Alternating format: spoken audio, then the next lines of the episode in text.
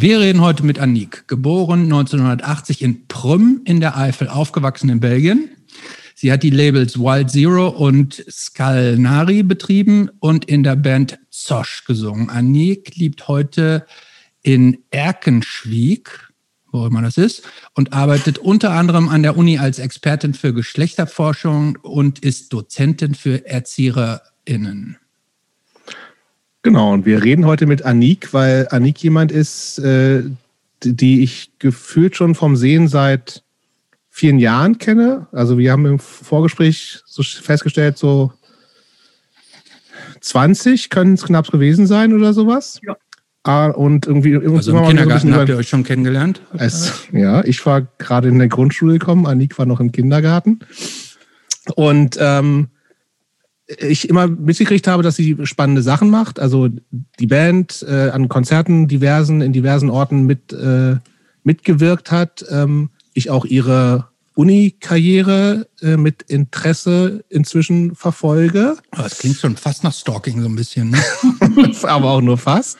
Und deswegen ganz äh, gespannt bin, heute gemeinsam mehr über Anik zu erfahren. Okay, so und jetzt heute sind wir mal so ganz abenteuerlich sondern wir lassen die erste Frage weg und lassen dich einfach spontan antworten auf die erste Frage, die wir normalerweise stellen würden. ja.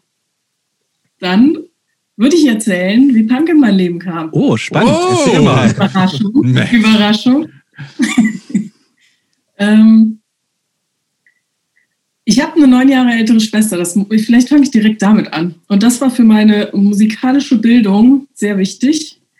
Ähm, und als es aber dann wirklich interessant für mich wurde, hat sie mir auf dem Flohmarkt eine, die äh, Ärzte nach uns, die Sinnflut-LP, Doppel-Dreifach-LP, empfohlen. Mit der Single. Mit der Single, die nicht mhm. dabei war. Die ist auch nicht so ja. gut, ehrlich gesagt. Ja, ich habe sie ja nie gehört. Ah, ja, stimmt. ähm, genau, die hat mir die Platte empfohlen. Da war ich 12, 13, würde ich schätzen. Ähm, eher zwölf. Und seitdem war ich Ärzte-Fan. Aber hattet ihr damals, war das nicht die Zeit von CD? Hattet ihr damals tatsächlich noch einen Plattenspieler oder hast du Platte jetzt im, im, im übertragenen Sinne gemeint? Nee, äh, tatsächlich Plattenspieler. Wir hatten einen Plattenspieler im Wohnzimmer.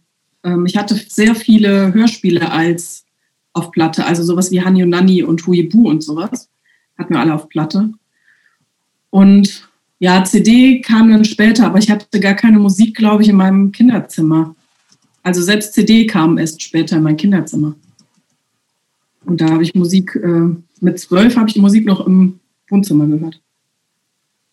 Die Ärzte im Wohnzimmer ist aber für die Eltern auch eine Zumutung gewesen, oder nicht? Ich hatte so geile, riesige, weiße Kopfhörer. Okay. ähm, genau. Wie ging es von, von, von Ärzte weiter? Weil Ärzte ist ja, glaube ich, also für viele ein Einstieg, für mich auch auf ja. jeden Fall gewesen. Ähm, ja, wenn die das eigentlich wüssten, also wie viele äh, ja, Punk-Karrieren, die, die ähm, ähm, ge, äh, ge, gesch, gesch haben, ja, geschürt ja. haben. Aber wie ging es da, da, weiter? Also Ärzte ist ja, war ja in, zu der Zeit schon auch sehr, sehr mainstreamig in der Bravo und sowas alles, ne? Genau. Ähm, wie, wie kommt man dann in wo, wo sind wir überhaupt gerade? Sind wir in Belgien? Weil du bist ja nee, in Deutschland auf. Erzähl nee, vielleicht mal so ein bisschen. Du bist in Deutschland auch. geboren und aber dann in Belgien irgendwie gewohnt eine Zeit lang, ne? Nee, gewohnt auch nicht. Aber so. ähm, Prüm ist an der ähm, belgisch-luxemburgischen Grenze in diesem Dreiecksgebiet. Ah, okay. Und meine Mutter war in Belgien Lehrerin, Grundschullehrerin und deshalb war ich da auf der Grundschule. Aber wir sind jeden Tag gependelt, aber es war halt nur eine halbe Stunde. Ach so. War das, war das, eine das jetzt mal eine ganz doofe geografische Frage. Ist das, ist das, was sich Elsass-Lothringen nennt, oder ist das noch nördlich davon? Nee, nördlich. Das ist äh, auch noch nördlich von Trier. Hm. Ein Stück. Ach, da. Ähm, genau, an diesem Dreiländereck Belgien, Luxemburg, Deutschland. Also bis Luxemburg sind auch 20 Minuten. Okay. Aber da hat man denn seine Bankkonto hat man logischerweise nicht in Deutschland. Meine Eltern schon. Okay, machen wir, machen wir mit Musik weiter.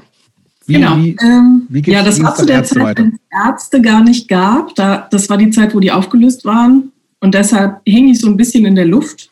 Die gab es ja eine Zeit lang nicht, bevor, wie heißt der, der Rott. Rock eingestiegen ist. Genau, das war davor. Mhm. Und da hing ich so ein bisschen in der Luft. Ähm, dann kamen Hosen dazu. Wollte gerade sagen, ja. Die habe ich sehr, sehr viel gehört und das hat mich in meinem in meiner jugendlichen Wut sehr bestärkt. Ähm, und dann war eigentlich schon fast wieder Schluss mit Punk, weil da kam das, was man jetzt so Crossover nennt. Ähm, Aber also so mit was ich, war ich würde, ja. Ja, was ist denn die jugendliche Wut? Die, also, das klingt, eigentlich klingt das nach einer, da ist da nicht, da passiert doch nichts Schlimmes in Prüm. Oder doch? Es gab so böse Onkels, Idioten, Nazis, aber keine organisierten Nazis. Okay, dann erzähl von, von was, was hat dich mit 14, 15 wütend gemacht? Ja, durch eine ältere Schwester war ich ja auch schon irgendwie so ein bisschen, äh, ja, man könnte sagen, altklug und hatte irgendwie schon auch so ein bisschen Zugang zur Welt. Und ich war ja in, hatte ja so ziemlich lange auch keine Freunde und Freundinnen in Prüm, weil ich ja nie in der Schule da war. Und dann bin ich ja gewechselt zur, in, der vierten Klasse und war natürlich immer Außenseiterin, weil ich habe komisch geredet. Ich komm, war halt im deutschsprachigen Teil in Belgien ähm, in der Schule, aber da redet man trotzdem seltsam für Deutsche.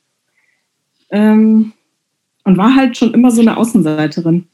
Und Kannst du, kannst du uns, könntest, könntest du uns jetzt noch so eine kleine Sprachprobe davon geben, von diesem, von diesem komischen Deutsch, das du da gesprochen hast? na, die reden die ganze Zeit so, ja, mit so einem so Ying- Singen-Sagen und die haben kein W, sondern ein W. Also der Willy ist mit mir in eine Kinderjacht gegangen. Und das hast du quasi einfach übernommen, als du da warst, weil alle so gesprochen haben. Ich, also ich finde es ganz cool, Ja, wenn ja, du jetzt die ganze Zeit jetzt mit uns so reden Boah, würdest. ich nicht. Oh Gott, auf keinen Fall.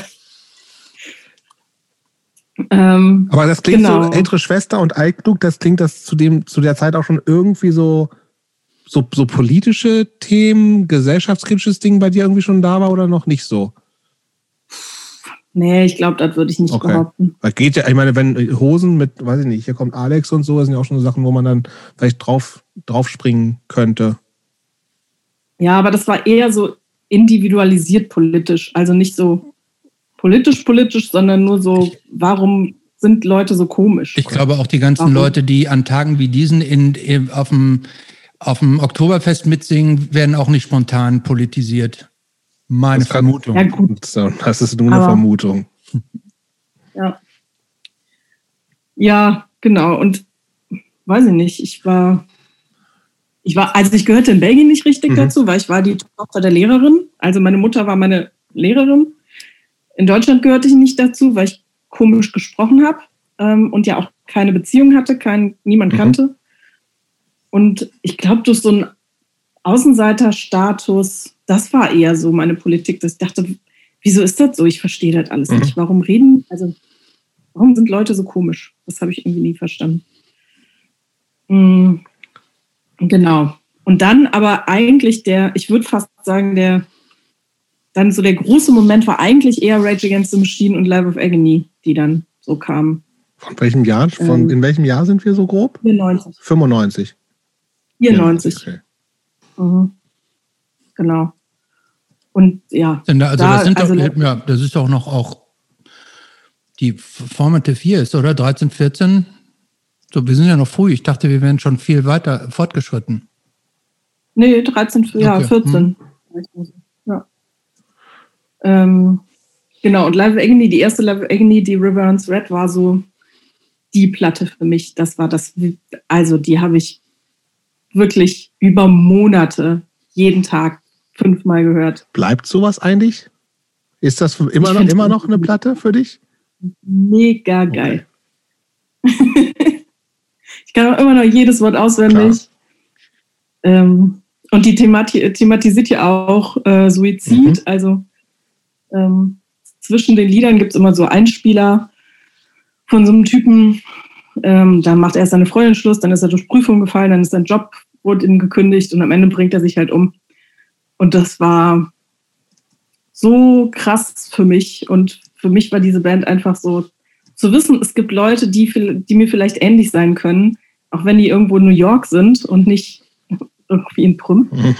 Ähm, das war, also es war für wirklich zum Überleben wirklich wichtig. Das klingt aber so nach wirklich das alleine zu Hause, dann wahrscheinlich nicht mehr im elterlichen Wohnzimmer, sondern auf dem CD-Player, wahrscheinlich im, im eigenen Zimmer. Hast du ein eigenes Zimmer? Ja. Ja. Mhm. Ähm, aber du, komplett allein konsumiert. Ja. Und diese, diese ja. Themen, weil du das eben so angesprochen hast mit diesen, mit diesen suizidalen Gedanken, aber also hast du da, hast du dich äh, jetzt mal von der jugendlichen Wut abgesehen, äh, hast du dich so auf der, auf der Welt fehl am Platz gefühlt zu der Zeit? Ein bisschen später, würde ich sagen, aber ja, schon. Hm. Ja. Also ich glaube, ich war nie wirklich gefährdet. Und ich dachte auch. Na, jetzt hängt wieder was. Jetzt ist sie wieder da. Ja. Äh, genau. Ich habe, ich würde sagen, äh, wirklich suizidal war ich nie.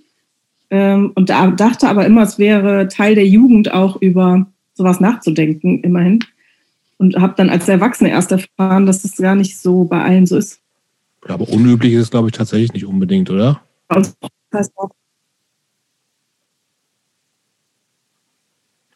bei uns im Freundeskreis war das echt normal, über so Themen zu reden.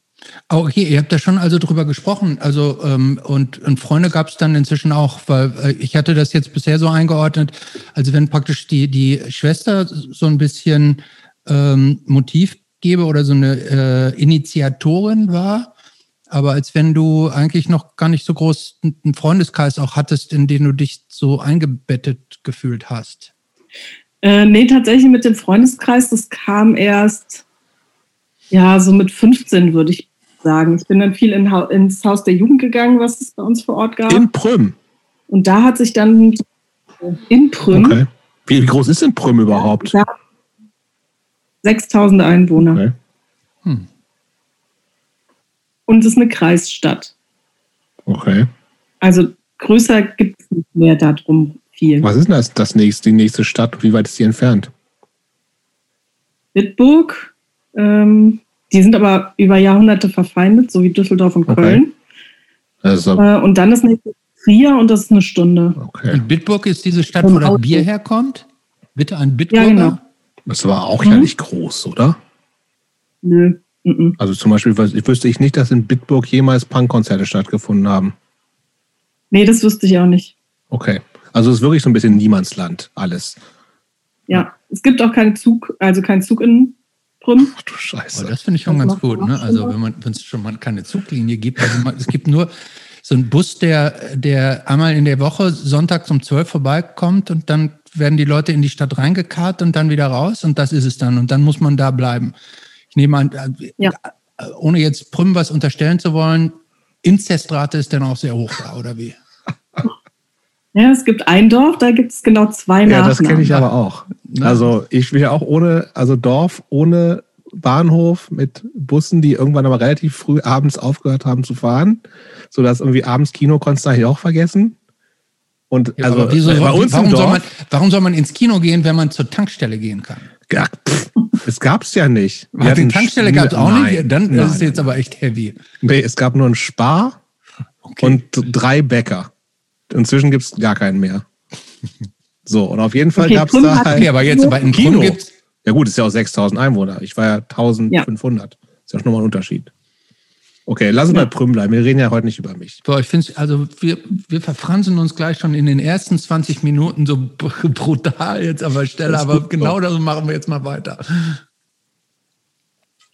Genau, ich war beim Haus der Jugend, glaube ja. ich.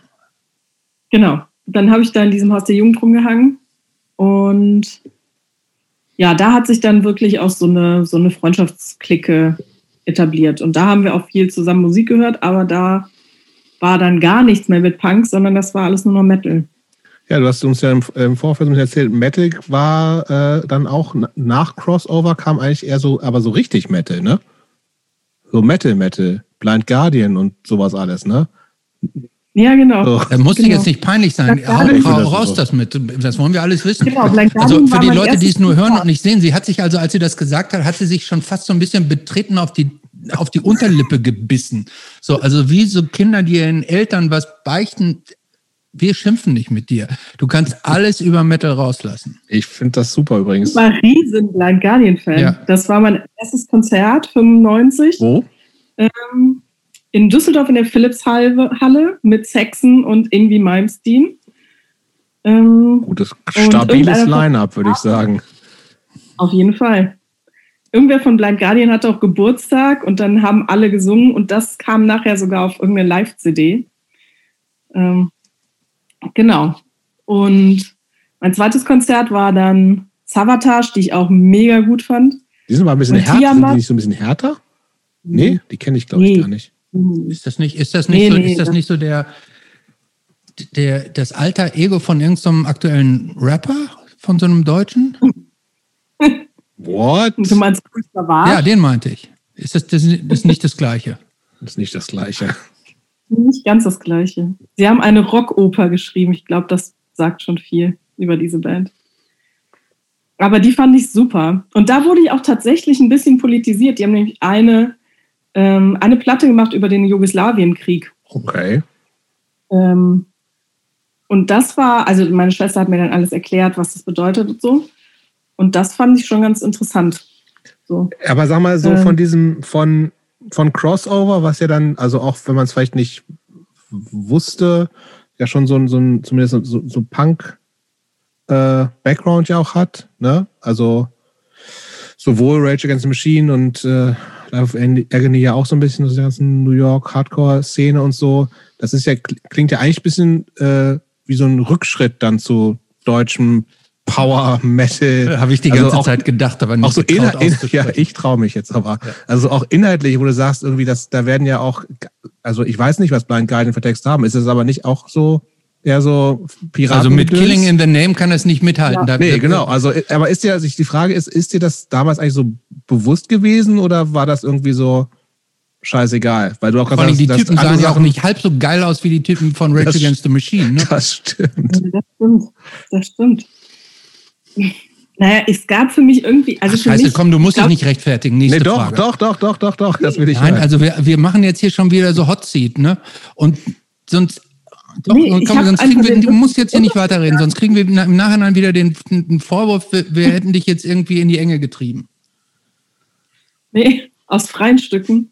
Ähm, ich glaube, für mich war da gar nicht so viel Unterschied. Also es war halt laute Musik. Und ich war 14, 15. Ich wusste nichts über. Also ich habe mal in der Rockhard gelesen, dass Live Agony Hardcore wären. Das war das erste Mal, dass ich dieses Wort gehört habe. Ich wusste aber nicht, was das sonst sein sollte. Dann habe ich auf dem Sampler mal It All gehört. Die fand ich mega gut. Hatte sogar einen Longsleeve von denen. Auf so einem Rockhard-Sampler Ja. oder was? Äh, ich glaube, das war. Visions. Nee, es gab so andere Sampler. Ah. Also ich habe tatsächlich viel Sampler gehört. Es gab die, auch diese Mosquito-Songs-Sampler. Ich weiß nicht, ob ihr die noch Ärzte auf jeden Fall drauf, ne? seid. Genau, Ärzte, Einstürze Neubau zum Ah? Teil, glaube ich. Oder, ah, nee, Abstürze und Brieftauben, Entschuldigung. Das ist ja so ähnlich. Gute Verwechslung. ähm, und sowas. Und dann gab es diese Crossing All Over. ja, den kenne ich, mit so einem tätowierten Muskelarm drauf. Das kann das, sein. Ja, und da war, glaube aus, das Cover. glaub ich, Secret All drauf. Ja, da war eine ganze Menge sogar Gutes drauf. Ich guck gleich mal nach. Da waren noch so, da waren sogar auch Chromax und so drauf, glaube ich. Ja, ja, ja, ja, warte mal, ich gucke mal ganz kurz nach, weil das ist, ich, ich hatte den Sample, der war, sah so cheap aus. Äh, Crossing. Nee, ach, stimmt gar nicht. Das, ich hab, bring das durcheinander. Das waren diese mit, diese mit so neonfarbenen Totenköpfen, oder? Ja, genau. ja, ja, ja, so genau. eine Serie. ja. Okay, das stimmt. Das, die meinte ich nicht. Ja, das, das war mehr so Age-Blocks und so ein Kram, ne? Ja, Guano Ja, ja. Apes, Such a Such. Boah, da gibt's. Es gibt auf jeden Fall hier schon bis zu Also eine, Nummer 14. eine gute Band hast du gerade schon genannt, ne? Die Apes, oder was? Age-Blocks, Doggy Dog, Prodigy, Korn, Typo Negative. Aber das sind die späten Sachen. Genau, aber das muss ja später gewesen sein. Ja, also Nummer eins ist Red Hot Chili Peppers, New Model Army, Tendencies, Rollins Band, Creator, Bad Religion, Corrosion of Conformity. Gar nicht so schlecht Oh ja, eigentlich. stimmt. oh Gott, die freaky Ja, fucking Weirdos, über die mussten wir auch schon sprechen. Stimmt. Okay. Aber die Sache war halt, in der Eifel gab es halt weder Punk noch Hardcore. Wo hast Also du das gekauft überhaupt? Weiß ich nicht. Meine Mutter hat mir das mal geschenkt. Oh Gott. Also es gab einen CD-Laden in Prüm, Mhm. aber ich war da gar nicht so oft drin, um ehrlich zu sein. Ich habe natürlich viel über Bestellung, EMP und so gemacht. Mhm. Ähm, und, so, ja, und meine Schwester hatte dann Sachen, ich weiß aber nicht, wo, der, wo die die her hatte. Aber das heißt dann, du hast deine Schwester schon ein paar Mal erwähnt, die hat schon auch so die ähnliche Musik gehört. Oder war das Ja, immer noch? Mhm. Hm, Wir haben uns irgendwann ein bisschen auseinanderbewegt und sind jetzt wieder eher zusammen. Okay. Also sie hat viel länger dann Metal gehört und hat nicht so viel Punk gehört. Und äh, ihr, ihr Mann spielt jetzt bei Popperklopper. Jetzt sind wir wieder beim Punk. Aber ohne Scheiß, eine aus meiner Sicht wirklich unterschätzte Band.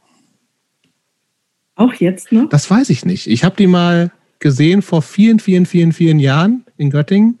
Und da waren die sturzbesoffen. Konnten wirklich also kaum noch stehen, haben aber so arschtight gespielt und haben dann irgendwie am Stück, glaube ich, also gefühlt 15, aber wahrscheinlich fünf oder sechs Slime-Songs gespielt, die wirklich eins zu eins geklungen haben. Und es war mega geil. Und ich die eine Ja. Platte finde ich wirklich auch, fand ich damals wirklich gut. Die habe ich wahrscheinlich seit 20 Jahren nicht gehört. Christopher kennt die wahrscheinlich gar nicht. Nee, natürlich, wollte ich aber auch gerade zugeben. Natürlich kenne ich die Popperklopper nicht. Aber es ist ein geiler Name, das musst du Ja, schon absolut, zugeben. absolut. Also mein Sparger ist aber erst vor ein paar Jahren eingestiegen. Ja, also natürlich nicht. Ja.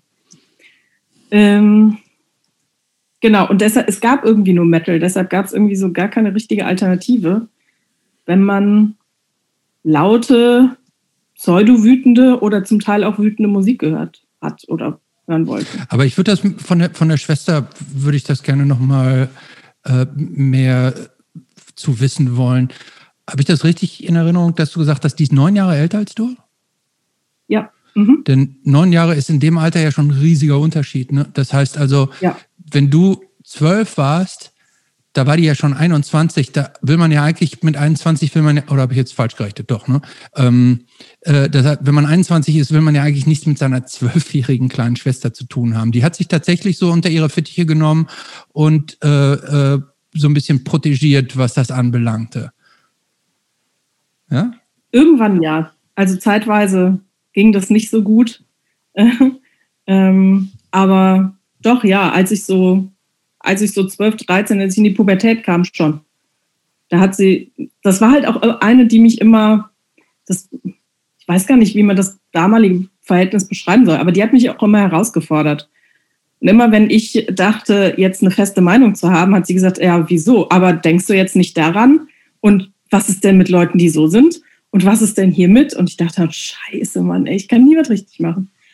Also, die hat mich schon auch immer so getriezt ein bisschen, aber eigentlich auch immer sehr positiv und hat aber gleichzeitig mich auch teilhaben lassen an ihrer Welt. Also, sie hat mich halt mitgenommen auf Konzerte dann mit 15 Das ist schon super. oder ja, auf jeden Fall. Ja, wo sie ja schon 24 waren. ne? Also das ist schon ein riesiger Mhm. Unterschied eigentlich in den Altern.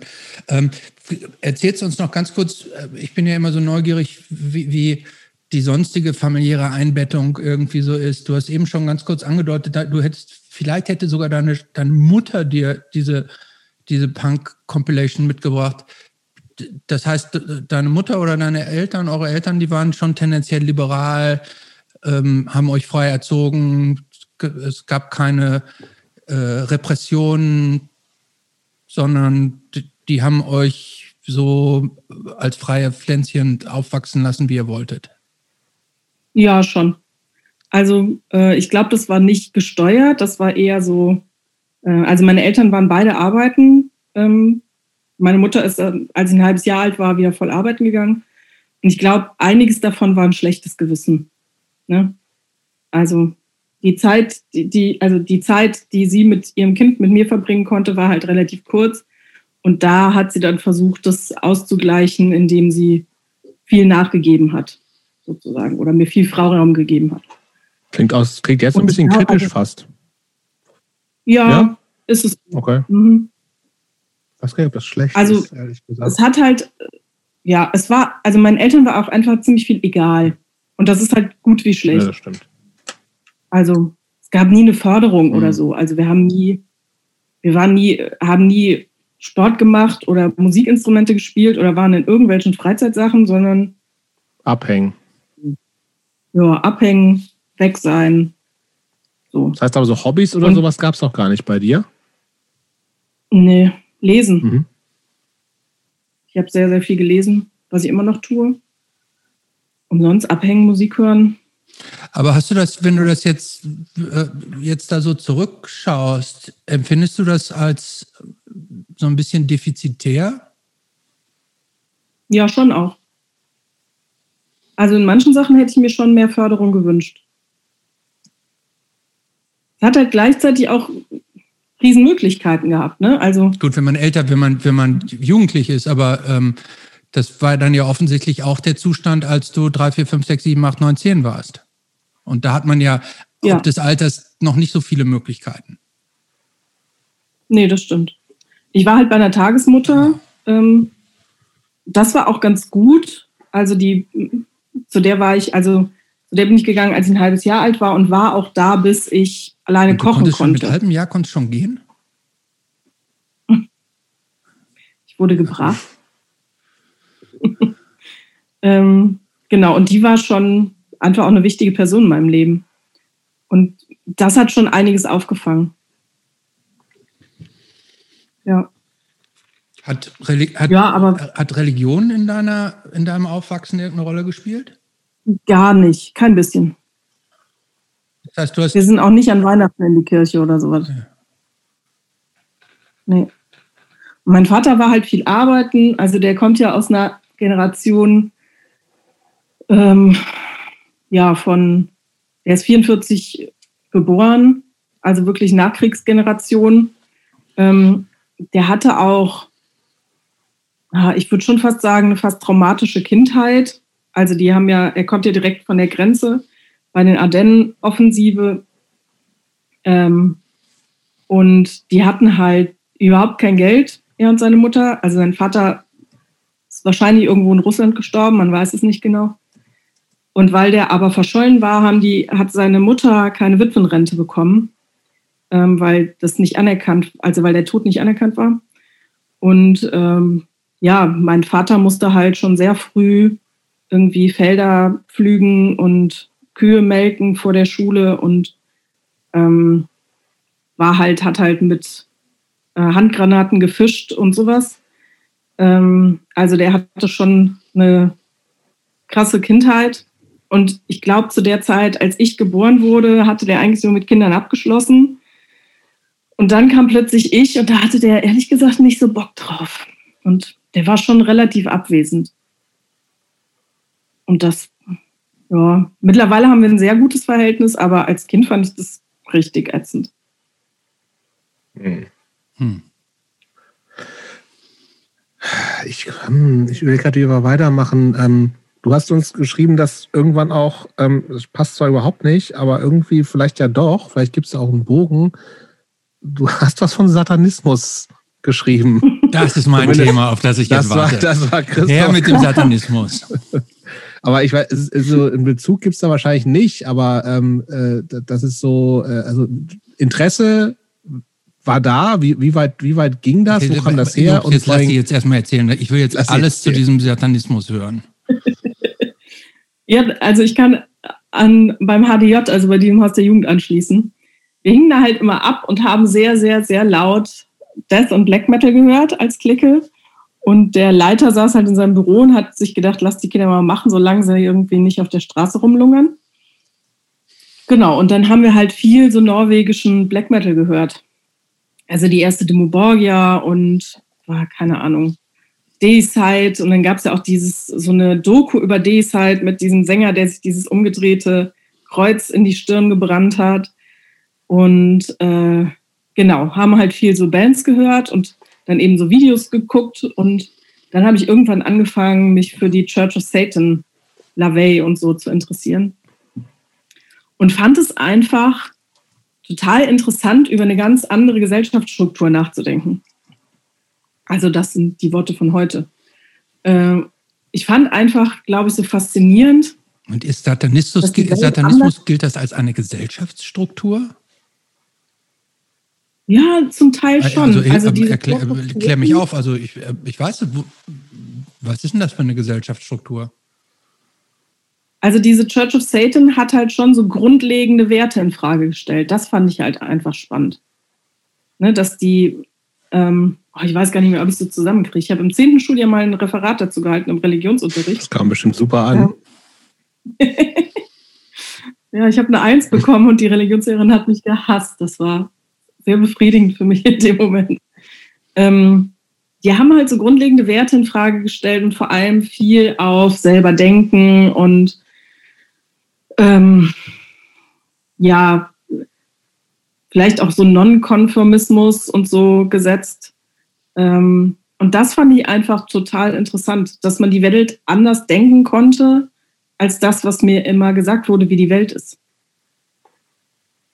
Und das fand ich, glaube ich, so faszinierend daran, an diesem Satanismus. Und das war gar nicht so. Und wie heißt, heißt diese Church nochmal? Sorry, ich bin da total. Church of Satan. Die heißt Church of Satan und das ist so eine Art, so eine Art ja. Äh, Glaubensgeme Glaubensgemeinschaft, die an den Satan denkt, äh, glaubt, ja? Ja, das ist eher übertragen. Denn alles, was du gemeint. gerade gesagt hast, dieses Hinterfragen und so weiter, das sind ja eigentlich das ist ja eine kritische ähm, äh, Geisteshaltung, die noch mit dem Herrn Satan noch gar nichts zu tun hat. Nee, genau. Also ich kriege das auch nicht mehr ganz zusammen, aber äh, so wie ich das erinnere oder so wie ich das empfunden habe, ähm, war das einfach was, was sich einfach gegen das, das Christentum und gegen die christliche Wertegesellschaft gewandt hat. Und das war einfach das Gegenteil davon. Und das ist gar nicht gemeint, wie ich wie ich glaube an Gott und ich glaube an Satan, sondern das war einfach das Gegenstück dazu. Das ist ja auch sowas, ist also, ja also eigentlich was Atheistisches, diese Church of Satan. Hat ja eigentlich mit, mit, mit höheren Mächten oder sowas nicht unbedingt was zu tun, oder? Also schon übernatürliche Wesen oder sowas gibt es da schon, aber ist ja eigentlich eher sowas, äh, es gibt keinen Gott, so, ne? Ja, aber es gibt doch so den Satan, gibt den, aber den gibt es doch, oder ist nicht? Ja, aber auch nur so als, also nicht als, nicht als reales als Ding.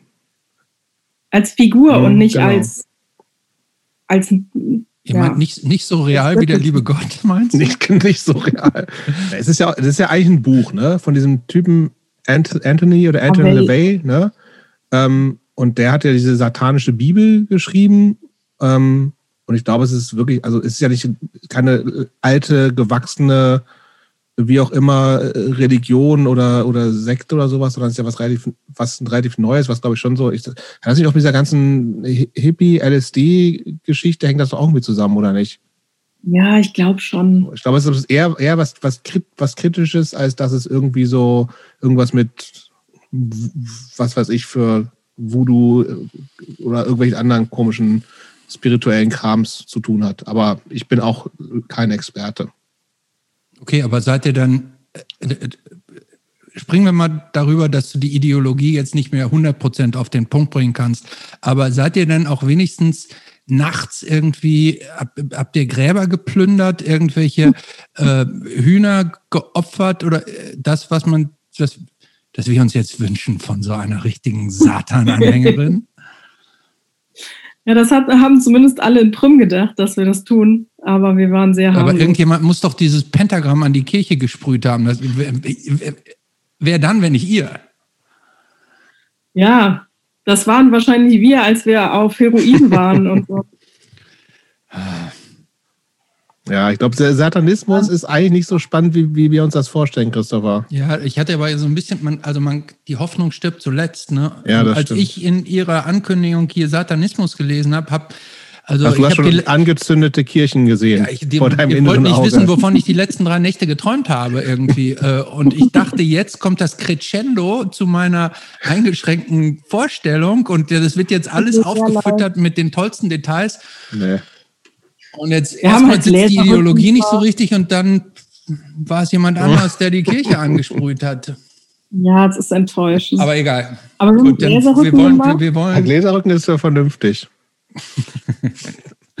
okay. Das hat aber ich auch schon, ich weiß nicht, ob ich es jemals gemacht habe, also aber so sowas zu, ja? Ja, ich habe auch, also ich habe, wir haben so also Seancen mit Geistern ja. Kontakt aufnehmen, habe ich mal gemacht, ja. Hat funktioniert Ja. auch bei euch? Ja, Nicht so? sagen wir mal so, angeblich ja, aber das Problem ist ja immer, wenn man das mit so einer Runde von Menschen macht, weiß man ja nie, ob einer nicht verarscht. Wie war das bei dir, Annik? Also bei mir hat es Also funktioniert. wir waren sicher, dass das funktioniert hat. In der Ernsthaft in der Zeit? Mhm. Und dann habt ihr auch so Sachen abgefragt oder was? das haben Ja, wir auch. genau. Was, aber was fragt man jetzt? Fragt man nicht so klassischerweise, wie, wann sterbe ich und so ein Kram? Ja, wir haben halt, also ein Freund von uns ist sehr früh gestorben. Da waren wir 15, 16. Ähm, und dann haben wir zum Beispiel sowas gefragt, wie der gestorben ist und so, weil das alles ein bisschen ungeklärt war. Also der war halt, der, der war der erste Hip-Hopper, den ich kannte, der erste, der Wu-Tang gehört hat. Und der hatte eine sehr, also sehr konservative Familie und ist dann irgendwann abgehauen und wurde irgendwann, und das war das Einzige, was wir wussten, von einem Zug überfahren, weil er den besprühen wollte oder sowas. Und mehr haben, haben wir nicht gesagt bekommen. Und da haben wir natürlich immer gefragt, wie ist der denn jetzt gestorben? Und dann kam raus, er wurde ermordet. Aber ihr habt nicht Und, versucht, äh, Kontakt aufzunehmen, über irgend, mit dem aufzunehmen im Jenseits über so ein Medium. Ja. Doch. Ja, Und hat der denn auch, habt der, hat der, hat der, hat das geklappt, die Verbindung? Oder wir haben gedacht, es hat geklappt. Ja. Aber Okay, wie, das habt, heißt- ihr- wie habt ihr das denn gemacht, Kontakt aufnehmen? Übers Gläserrücken oder ja, was? wir haben Gläserrücken gemacht. Also wir haben so, einen- so einen Kreis gehabt, wo die Buchstaben so im Kreis liegen und dann kam praktisch so ein Glas in die Mitte und, Und alle fassen das an, ne? Ja, Finger genau. drauf oder so? Ja, genau. Und dann Und Anik? wandert das so hin und her. Genau, wir auch. Und wir hatten aber dann auch so Sachen, dass wir dann, keine Ahnung, dachten, irgendwas gesehen zu haben. Also, dass zum Beispiel, als er gestorben war, haben dann zwei Freundinnen und ich gleichzeitig von dem geträumt und er hatte bei uns allen dieselben Klamotten an und das war dann für uns ein Hinweis, dass es irgendwie doch sowas wie ein Geist war, weil es bestimmt die Klamotten waren, in denen er gestorben ist und sowas halt. Geil. Und dann haben wir uns sehr da reingesteigert ähm, und haben wirklich an sowas geglaubt. Aber auch so eine Phase haben auch ultra viele geht Leute gehabt, nichts über glaube ich, oder? Jugend, oder? Ja, ich hatte, ich hatte Nee, auch so eine Phase, da, es gab mal so einen, so einen komischen Ex-RTL-Moderator, ich glaube Kolbe oder so hieß der, und der hat so Bücher veröffentlicht. Ähm, das ist ja auch alles Prä-Internet und so. Ich glaube, da war ich dann so 15, 16, 17 und die hießen Bilder aus dem Reich der Toten. Und der hat so, da, da musste man dann irgendwie so, das äh, war noch die, äh, auch kein digitales Fernsehen natürlich und so. Und da musste man so zu irgendwelchen bestimmten Frequenzen sehen, wo du dann halt so ganz verschoben in diesen Schwarz-Weiß-Streifen und, und, und Ameisen, äh, Schwarz-Weiß-Gerasche irgendwie dann mal erahnen kannst, dass da irgendwelche, vielleicht mal Personen waren, wahrscheinlich irgendwelche Störbilder oder so. Und das habe ich mega geglaubt. Und ich habe da auch einen ultra Schiss vorgehabt. Aber Bilder aus dem Reich der Toten habe ich dann als Buch gekauft. Und meine Eltern fanden das auch eher äh, grenzfertig. Und das hat mir auch wirklich schlaflose Nächte bereitet, glaube ich, eine Zeit lang. Ja, das war echt Mhm. irgendwie, das ist spooky halt auch in dem Das Alter. ist es auch. Da, So, und dann auf dem Ja. Dorf in so einem Haus und Nee, das ist auch. ins Ke in den Keller gehen war für mich echt lange nicht einfach. Ja, Aber das ist, das kann ich zum Beispiel sagen, das ist ja no shit. Ne? Also ich als äh, ich als jemand, der eine Nahtoderfahrung hatte, ähm, äh, ich kann euch sagen, das ist ein Weg, den geht man, das ist kein Spaziergang im Park. Nee, ne? mhm. Nee, Das ist, das ist grauenhaft. Aber darüber reden wir nicht. Nee, wann anders. Wann anders. Ähm, Ein- jetzt, Gerne wann ähm, anders. äh, aber jetzt Ich würde gerne. Ich würde nee, gerne nee, jetzt will, jetzt will Okay. ich mal den, den Bogen springen. Ja, und zwar nämlich, ähm, was geht Hand in Hand mit Satanismus? Straight Edge natürlich. Genau. Also, Ja, Moment, ja. also die, wir können, können können wir ganz, alle drei mal ganz kurz einen Schritt zur Seite machen. Ich glaube, diese Folge, äh, die geht original in die Kategorie Comedy, wird die jetzt einge, weiß einge es oder? noch, ja. Noch. Schauen wir mal, wie sich das entwickelt. Vielleicht Also- liegt es auch daran, dass ich schon einen halben Liter Oettinger alkoholfrei Intus habe. Ja. Also, ja, ja, gut, dann Straight Edge. Ich würde eigentlich erstmal so, also, okay, nee, um chronologisch so ein bisschen äh, zu bleiben, kam Straight Edge vor, äh, weg vom kommerziellen Musik zu DIY oder war das, kam das erst mit DIY? Ja, also da muss man ja fragen, was Straight Edge ist. Äh, Mit der Diskussion habe ich äh, mit Daniel Cobra Daniel, ähm, Straight Edge Cobra, viel diskutiert, ob ich wann ich straight edge war. Ich habe halt in meiner Jugend absichtlich nie getrunken, Drogen genommen oder Straight irgendwas. Edge. Sehe ich Ja. auch so. Sagt Daniel nicht, weil er sagte, dann wäre ja jede Oma, die nicht trinkt, straight edge. sehe ich auch so. X Oma Okay, X. ja dann. ähm, Daniel, hast du gehört? dann, dann war ich halt, Wer ist, denn, wer, ist denn, wer ist denn eigentlich Straight Edge, Daniel? Wir hatten, wie hieß eigentlich der, der Typ von Dagmar, der hieß doch auch St- Straight, Straight Edge Edge Rüdiger? Ach, Guido. Ich dachte Straight Edge Rüdiger. Okay, Nein. Straight Edge, jetzt neuer. nee, Daniel von Cobra Records. Ah, okay. Guter Typ.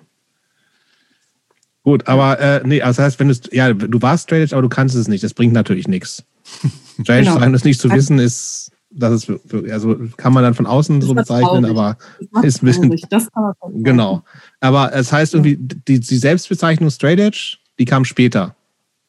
Ja. Okay. Mhm. Aber dann würde ich vielleicht lieber, Christopher, dann, dann lassen, dann würde ich lieber erstmal hören, wie du, wie es so mehr so in Richtung kleinere Hardcore-Geschichte, DIY-Kram, Punk und sowas gekommen ist, weil wir sind noch irgendwie bei Blind Guardian und Absolut. das härteste, Nee. was wir hatten, war Life of Agony und Ja. gut, Rage Against the Machine, das lasse ich durchgehen. Aber dann kommt tatsächlich Straight Edge noch davor. Na gut, dann so rum. Also- Mach du mal. Ähm, genau, ich habe dann sehr viel Metal gehört und bin dann mit 17 ausgezogen. Ähm, nach einigen ähm, Wechseln und der Klassen und Schulen, könnte man äh, sagen. Ähm, also so, ich bin vom, vom Gymnasium abgegangen und auf die Realschule gegangen, nachdem ich auch mal sitzen geblieben bin und dann nochmal gefährdet war und musste dann einen anderen, mir einen anderen Plan aussuchen und habe gedacht, ich werde Erzieherin und habe dann gedacht, naja, so ein Vorpraktikum ist vielleicht ein guter Moment, um irgendwie aus der Eifel wegzuziehen. Und bin dann mit 17 nach Trier gezogen, um eben mein Vorpraktikum zu machen im Waldorf-Kindergarten, was naja, noch eine andere Geschichte ist. Genau, und bin da mit einer Bekannten zusammengezogen und die war sehr outgrowing, ich ja nicht so, und brachte dauernd irgendwelche Leute in die Wohnung. Und ein Typ war halt dabei, der dann irgendwann, als wir uns kennenlernen, sagte, ah, du trinkst nicht? Ah, du rauchst nicht? Du nimmst keinen Drogen? Ja, sag doch, du bist Straight Edge. Und ich so, hä, was ist denn Straight Edge? Er so, okay, Moment. Und er holte halt so eine Meinerswertplatte, äh, CD raus und gab sie mir. Und das war dann, dann war es halt vorbei. Ja? Ab da war ich Straight Edge und habe Hardcore gehört. Ja, the Holy Grail. Ja. Aber das war doch Genau. eine totale Selbstdefinition für dich, so was Identitäres fast schon. Straight Ja. Edge dann? Ja, voll. Ja. Klar, ich hatte auch X auf den Händen und so. Korrekt. Hast du ein Strange-Tattoo eigentlich? Warum Nee. nicht? Weiß ich auch nicht. Hast du ein Straight Edge Tattoo? Ich, ja klar. Zwei. Also ich habe halt die Meinerswert-Schafe, aber ich habe kein Straight Edge-Tattoo. Ah, ich überlege gerade, ob die zählen, aber als Straight Edge Tattoo würde ich sie- würde ich sie nicht durchgehen lassen. Wir Nee. fragen mal Cobra. Nee. Aber ist ein Straight Edge Tattoo, muss, es, muss da ein X drin sein oder muss, Naja, muss drei S und eigentlich, ne? drei Xe? Ja, drei. Drei Xe. Aber bei Ikea gab es so früher diese Kerzenstände. stimmt. Die hatte ich auf Das jeden ist sehr Fall auch. gut. ja, stimmt, die hatten so einige, ne? Ja. Okay, das heißt, dann, dann war äh, full, on, full on Straight Edge, äh, also wir, das ist nicht, nicht zuletzt darüber mir nochmal äh, bewusst geworden, dass du ja immer noch äh, X, Anik X als Straight Edge Adresse hast und offensichtlich noch nutzt. Ähm, ja, das stimmt. Als E-Mail-Adresse übrigens, die als Ja. nicht Straight Edge Adresse. ach so, ja, als E-Mail-Adresse, genau. Ähm, wa- was, was nervt eigentlich ähm, am meisten am Straight Edge sein? Frage ich mich. Weißt du das nicht selber? Nee. Naja, was mich am meisten genervt hat, waren die Leute in der Eifel, die dann immer gesagt haben, ach komm, trink doch einen mit Einer ist keiner. Ich- Also die Rechtfertigung, das war das Allernervigste. Ich bin ja, ich muss ja Job sich enttäuschen, ich bin ja Ich nicht weiß. Straight. Ja, gut. Ähm, auch schon lange Das nicht ist, mehr. das ist dein gutes Recht, leider. Äh, gut, dass ich die Absolution jetzt habe. Ähm, das hat mich irre genervt. Also die Leute dauernd sich zu erklären zu müssen und nicht einfach das machen zu können. Also ich meine, eine Zeit lang wollte ich es natürlich auch allen erklären. Also so ist es ja auch nicht. Ne? Natürlich wollte ich alle bekehren. Das gehört zum jugendlichen Edge sein, glaube ich auch. ähm, aber das hat schon echt hart genervt. Ja, das stimmt. Ja, und wann, aber um das, um das abzuschließen, du hast es ja schon angedeutet, es ist, du bist ja ausgetreten aus der Gemeinschaft mhm. der, der Gläubigen. Äh, wann und warum? das, ist, eine ganz witzige Geschichte. Ich habe wohl irgendwann mal im Bekanntenkreis gesagt, dass wenn ich droppen würde, ich Whisky trinken würde. Und das haben irgendwelche Leute sehr ernst genommen und haben mir zu meinem 23. Geburtstag eine Flasche Whisky geschenkt. Und ich habe mir gedacht, Boah, ihr blöden Wichser, ihr wisst genau, dass ich nicht trinke. Fickt euch, ich trinke die jetzt. Boah, aber das ist doch, das ist doch wirklich grausam. Das, also, das ist doch das Schrecklichste, was man machen kann, oder? Ja, mir ging es auch nicht gut. Ist Whisky nicht so ein altem, altem Menschen-Ding, was man mit Mitte Whisky, 40 das, also anfängt? Also 40, oder überhaupt also mit 23 kann man Whisky ja eigentlich gar nicht trinken, weil es so schrecklich schmeckt. Ja, ist das so? Ja, es Boah, schmeckt total. Überhaupt nicht. Das, also das ist also so hart und schwer zu trinken. Das kann man ja gar nicht so richtig. Das kann man ja nippen.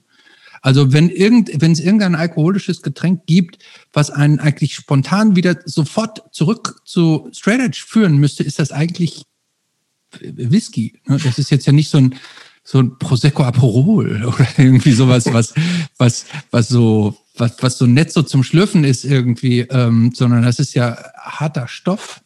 Okay, aber wie, okay, du hast dann die ganze Flasche getrunken? Nein. Oh, so ein Viertelflasche, aber das, äh, ging, es war auf jeden Fall so schlimm, dass es mir sehr schlecht ging. Das hat sich offensichtlich nicht davon abgehalten, das nicht weiterzumachen, wie es aussieht. Nee, das stimmt.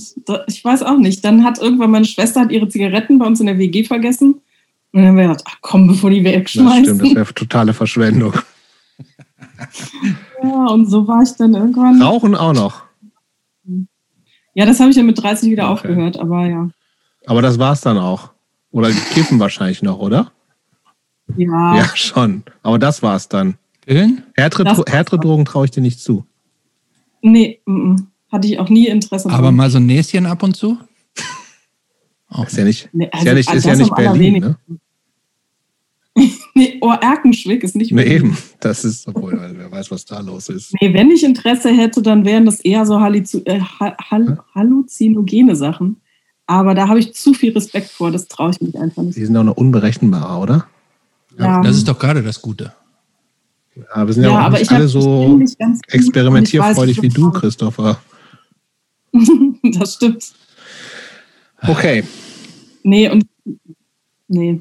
Und aber dann, äh, dann war, war, dann praktisch komplett, also wenn du sagst, du warst full on straight edge, dann warst du auch in diese, hattest X drauf, ne? Also du warst Bold, Youth of the Day, du warst Mana Thread, Gorilla Biscuits, sie hat übrigens jetzt ein Gorilla Biscuits Hoodie an, ähm, du warst No Foreign Answer, du hast diese, diese, all diese Bands total abgefeiert, war nichts anderes, so. Ähm, und als du dann diese Viertelflasche Whisky getrunken hast, warst du dann irgendwie, ähm, was war, also was, was warst du denn dann? Hast du die Platten weitergehört ohne schlechtes Gewissen oder, oder wie lief das? Ja, ja, so lief das.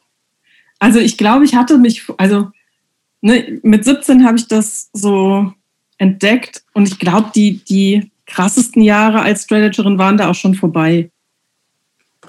Na, das war ja auch, glaube ich, schon so der Zeit, als viel darüber diskutiert wurde, dass Ian McKay jetzt ein äh, Weinglas, also Wein getrunken hat. Äh, der hat und nie Wein getrunken.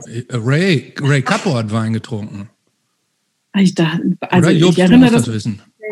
Ich habe Wein getrunken, aber das, das, das war eine andere Geschichte. Ich, also ich, äh, ich weiß immer, nicht. Ich, ich, ich kenne es auch eher das Gerücht von, von Ray, aber ich, was weiß ich. Bei Ray ist das okay. übrigens, bei Ray ist es übrigens kein Gerücht. Der hat das, der hat das irgendwann bestätigt. Der hätte irgendwann mal einfach nur aus Jux und Dollerei in Italien äh, ein Glas Rotwein zum Essen getrunken. Aber ich glaube nur einmal.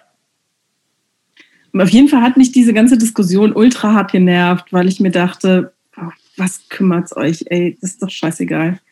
Und ich bin nie eine davon gewesen, die dann so super viel, super oft getrunken hat. Also ich bin auch jetzt zweimal im Jahr betrunken. So. Ähm, hast du so einen, hast du so einen äh, Straight Edge Freundeskreis oder war das eher so, was du da die einzige? Ja, ich war eher alleine damit. Also ich kannte auch andere, aber nö, die meisten waren es nicht. Okay. Nee. Weil das kann ja auch manchmal noch ja. Thema sein, wenn man so aus so einer, wenn das auch so ein Gruppending ist, ne, wenn man da irgendwie dann aufhört, kann ja durchaus auch mal Konsequenzen haben, aber. Ach so, ja, nee. Okay. Ich hatte dann auch noch eine Freundin, die dann mit den äh, RBS, mit dem Ruhrpott Bollo Squad rumgehangen hat. Das war ja auch die Zeit. Und dann habe ich gedacht, boah, nee, damit will ich auch nichts zu tun waren haben. Die, waren die auch straight edge? Ich glaube schon, in meiner, in meiner Wahrnehmung. Das, was ich überhaupt weder mitgekriegt, noch jetzt, wo ich so ein bisschen was darüber gehört habe, schnalle. Diese ganzen Crews und sowas, das ist ja wirklich crazy. Ja, ja. Und das waren halt so die Leute um so Black Friday und was es da noch so gab. Mhm. Und ich wollte einfach auch nichts damit zu tun haben und fand auch diese, ja, wie gesagt, diese Diskussion so bescheuert, weil ich mir dachte, nur weil ich jetzt einmal im Jahr betrunken bin, heißt es nicht, dass ich nicht denken kann. Das oder sagst du. Ja, das sage ich einfach mal so. Ähm, genau, deshalb war das für mich jetzt nicht so ein, so ein krasser Break mit dem Betrunkensein. Mhm. Also für mich hatte sich da nicht so viel geändert. Ja. Und du hattest die also Schule ja auch schon abgebrochen, ne? Aber Schule abbrechen, Straight Edge abbrechen. Wo ist der Unterschied? Ich habe nie eine Schule abgebrochen. Ich bin nur Abge gewechselt. Abge also, ich dachte, du hättest gesagt, du hättest abgegangen, du wärst abgegangen von der Schule. Genau, vom Gymnasium auf die Realschule. Ah, okay. Ja. Okay, ich würde trotzdem jetzt, jetzt würde ich gerne mal wissen, wie es eher so in diesem ganzen, also da sind wir sozusagen eher noch so im Anführungsstrichen professionellen Hardcore. Aber mhm. du bist ja irgendwann oder immer noch ja knietief in dem ganzen DIY-Gedöns. Und da würde ich gerne mal so ein bisschen den, den Weg hören, wie es, äh, was da so Initialzündungen waren, auch so erste Konzerte abseits von größeren Shows mit äh, 1500 Leuten und 17 D-Mark Eintritt. Das ging, würde ich sagen, auch einigermaßen schleichend. Ich bin ja dann irgendwann nach Köln gezogen, um meine Ausbildung fertig zu machen. Also die Schule habe ich wieder in Prüm gemacht und dann Anerkennungsjahr in Köln. Und da habe ich halt viel, also da habe ich halt Leute kennengelernt, tatsächlich über eine Wohnungsanzeige. Und zwar so die Trostdorfer Punks, die dann irgendwann auch nach Köln gezogen sind. Also die dann nachher so Deny Everything und so Bands mhm. hatten.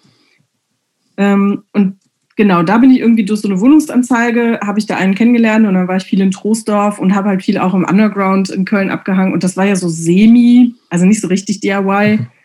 weil halt hauptsächlich vom Underdog gemacht Konzerte, aber halt schon kleiner. Genau, und dann eigentlich hauptsächlich durch diese Troisdorf-Connection. War ich halt immer in Troisdorf in dem Jugendzentrum. Was, was kommt denn da so, was ist denn, was war denn da so, was kommt da so her? Ich, das, das sagt mir wirklich überhaupt nichts. Trostorf? Ich kenne den Ort, aber ich wusste nicht, dass es da irgendwie eine, wie auch immer geartete Szene, beziehungsweise irgendein Club oder äh, Jugendzentrum gab. Ich dachte immer, ist, genau, da, ist da in der Ecke, ist da nicht auch diese ähm, Wermelskirchen, dieser Bahndamm, dieses Jutze in der Nähe? So ein bisschen weiter weg, oder? Ist weiter weg? Trostorf ist Richtung Bonn und Wermelskirchen ist Richtung ah, Ruhrgebiet. Okay. Hm. Von Köln aus. Genau, und in Trostorf gab es halt so ein Jugendzentrum und da waren halt immer so DIY-Konzerte. Ich kann mich aber nicht mehr an viel erinnern. Wahrscheinlich, weil du besoffen warst.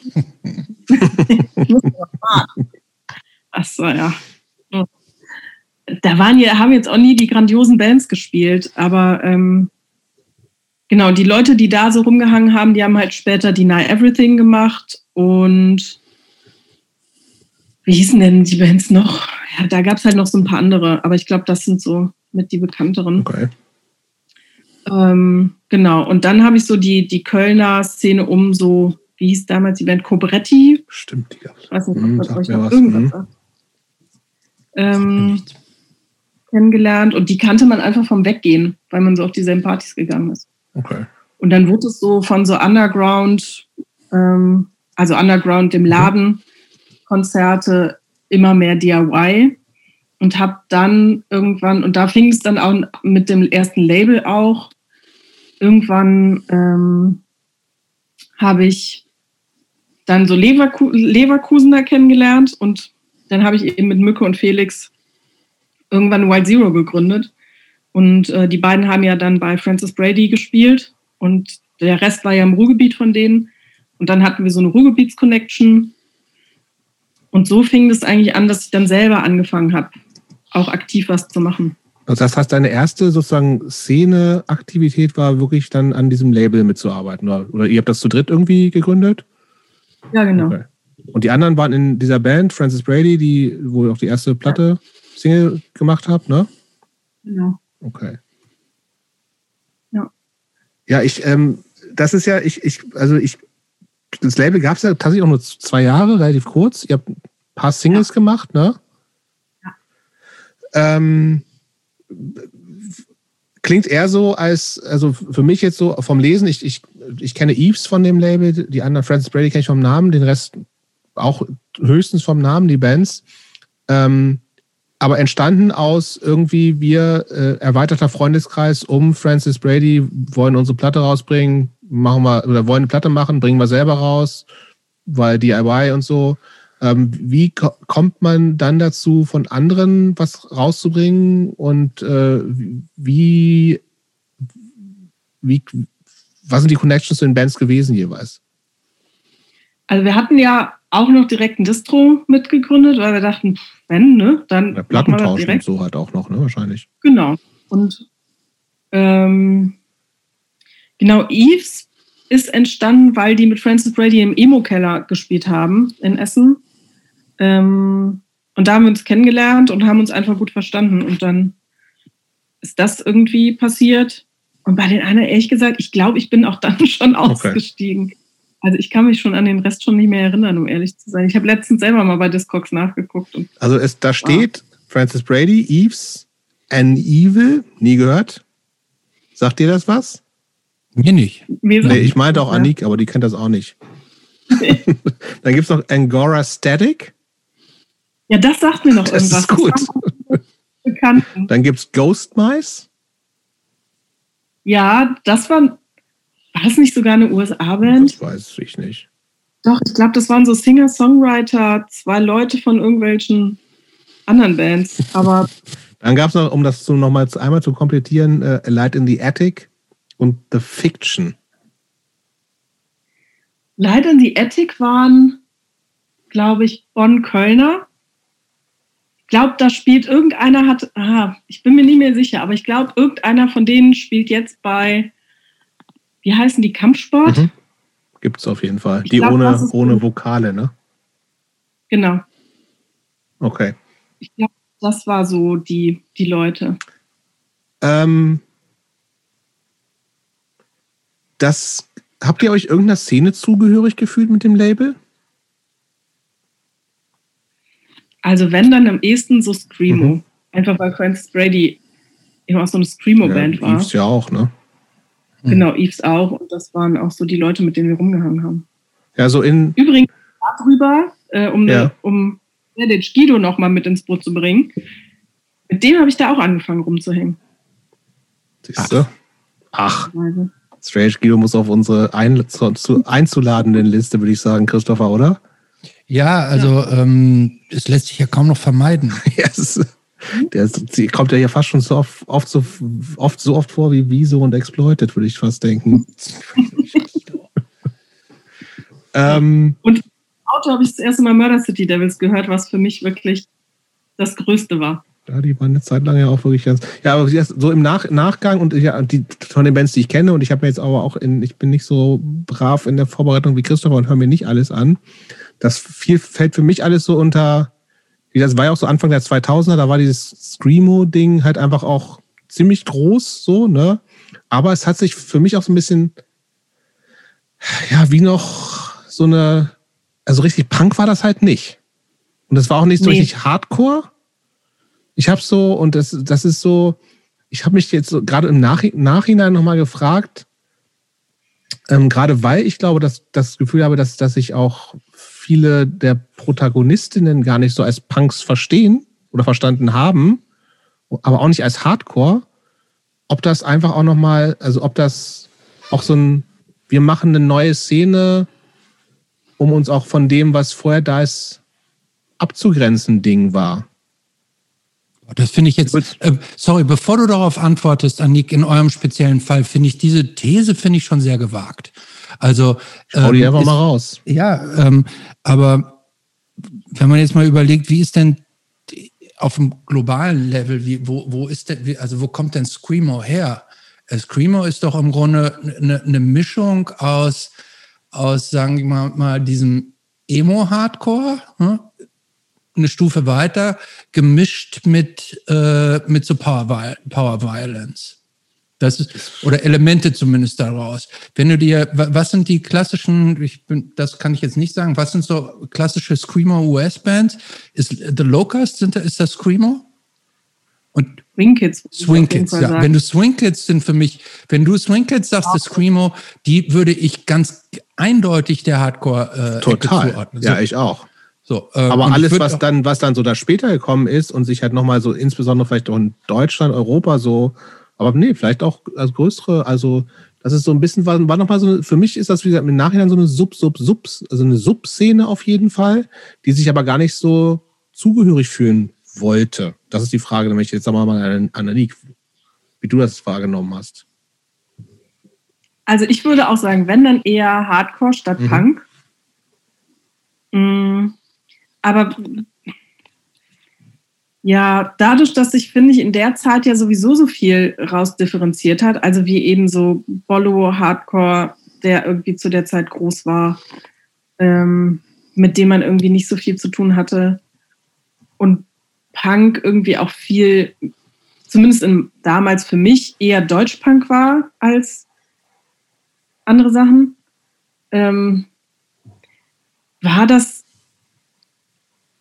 schon was Eigenes und was Kleines und das war schon, also mit dem Rest hatte ich nicht so viel zu tun. Also ich habe schon auch andere Bands gehört, ähm, aber mit dem DIY-Punk hatte das, also außer dass man auch in denselben Läden gespielt hat, aber irgendwie hatte ich auch das Gefühl, es war nicht so eine große Überschneidung. Also ich bin auch nicht zu so vielen anderen Konzerten eine Zeit lang gegangen. Es war schon sehr viel dieselbe Art von Musik. Mhm.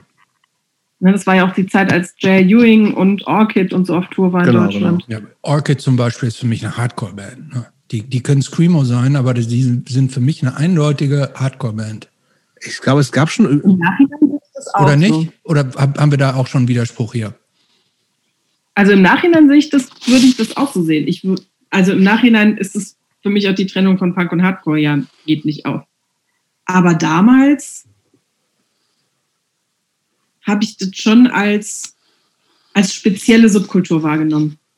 Das schon. Ja, und ich, ich glaube, wie gesagt, was meine These oder Frage, These war es ja gar nicht so, die Frage war eher so, dass es schon so einfach auch gar nicht der Versuch unternommen wurde, irgendwie, dass sich das mehr so mischt, sondern wir machen hier so unser Ding. So, klar, nutzen die, die gleiche Infrastruktur, die halt in Deutschland halt dann so da ist mit, mit ISZs und, und kleinen Clubs und wie auch immer so. Also was hat man ja auch in, im, im nicht kommerziellen Bereich quasi keine andere Chance, wenn man nicht im Irish Pub spielen will oder so. Aber ähm, dass es einfach da eine Zeit lang wirklich ganz wenig Überschneidungen gab. So. Und ich, also, obwohl ich war halt auch nicht so drin. Also ich bin also auch nochmal einen Ticken älter. Das waren, sind dann einfach eher so ja, eine Generation später halt so gewesen, so. Aber ähm, ich war ja durchaus dann auch noch in, in Bands unterwegs, äh, aber auch gar nicht so in diesem, in diesem Screamo-Ding. Und wir haben, also das war ja dann bei mir so die, die Highscore-Zeit hauptsächlich. Und da gab es, ja, mit Orchid haben wir, glaube ich, mal gespielt auf irgendeinem Festival, also auf so diesen bisschen größeren Festivals, 5, 6, 700 Leute, keine Ahnung. Da gab es dann schon mal so Überschneidungen. Aber sonst wirklich eher überhaupt nicht so. Und das ist so, das wirkt, das ist total parallel beieinander gelaufen und niemand hat irgendwie, und als Älterer denke ich eher so, ja, hätten die, die hätten nur die jungen Leute mal, die hätten das doch mal machen, machen sollen und sagen, können wir nicht bei euch älteren Leuten mitmachen, aber das ist irgendwie überhaupt nicht passiert, so, sondern war eher so ein Ding, ja, wir machen unser eigenes Ding, fuck you. Also nicht ein fuck you, was ausgesprochen wurde, aber so, dass wir, wir wollen auch gar nicht, weil wir, unser Ding ist viel ehrlicher und besser oder sowas. Was vielleicht auch okay ist. Ich habe das total, ich habe das, ich habe das tatsächlich nicht so wahrgenommen.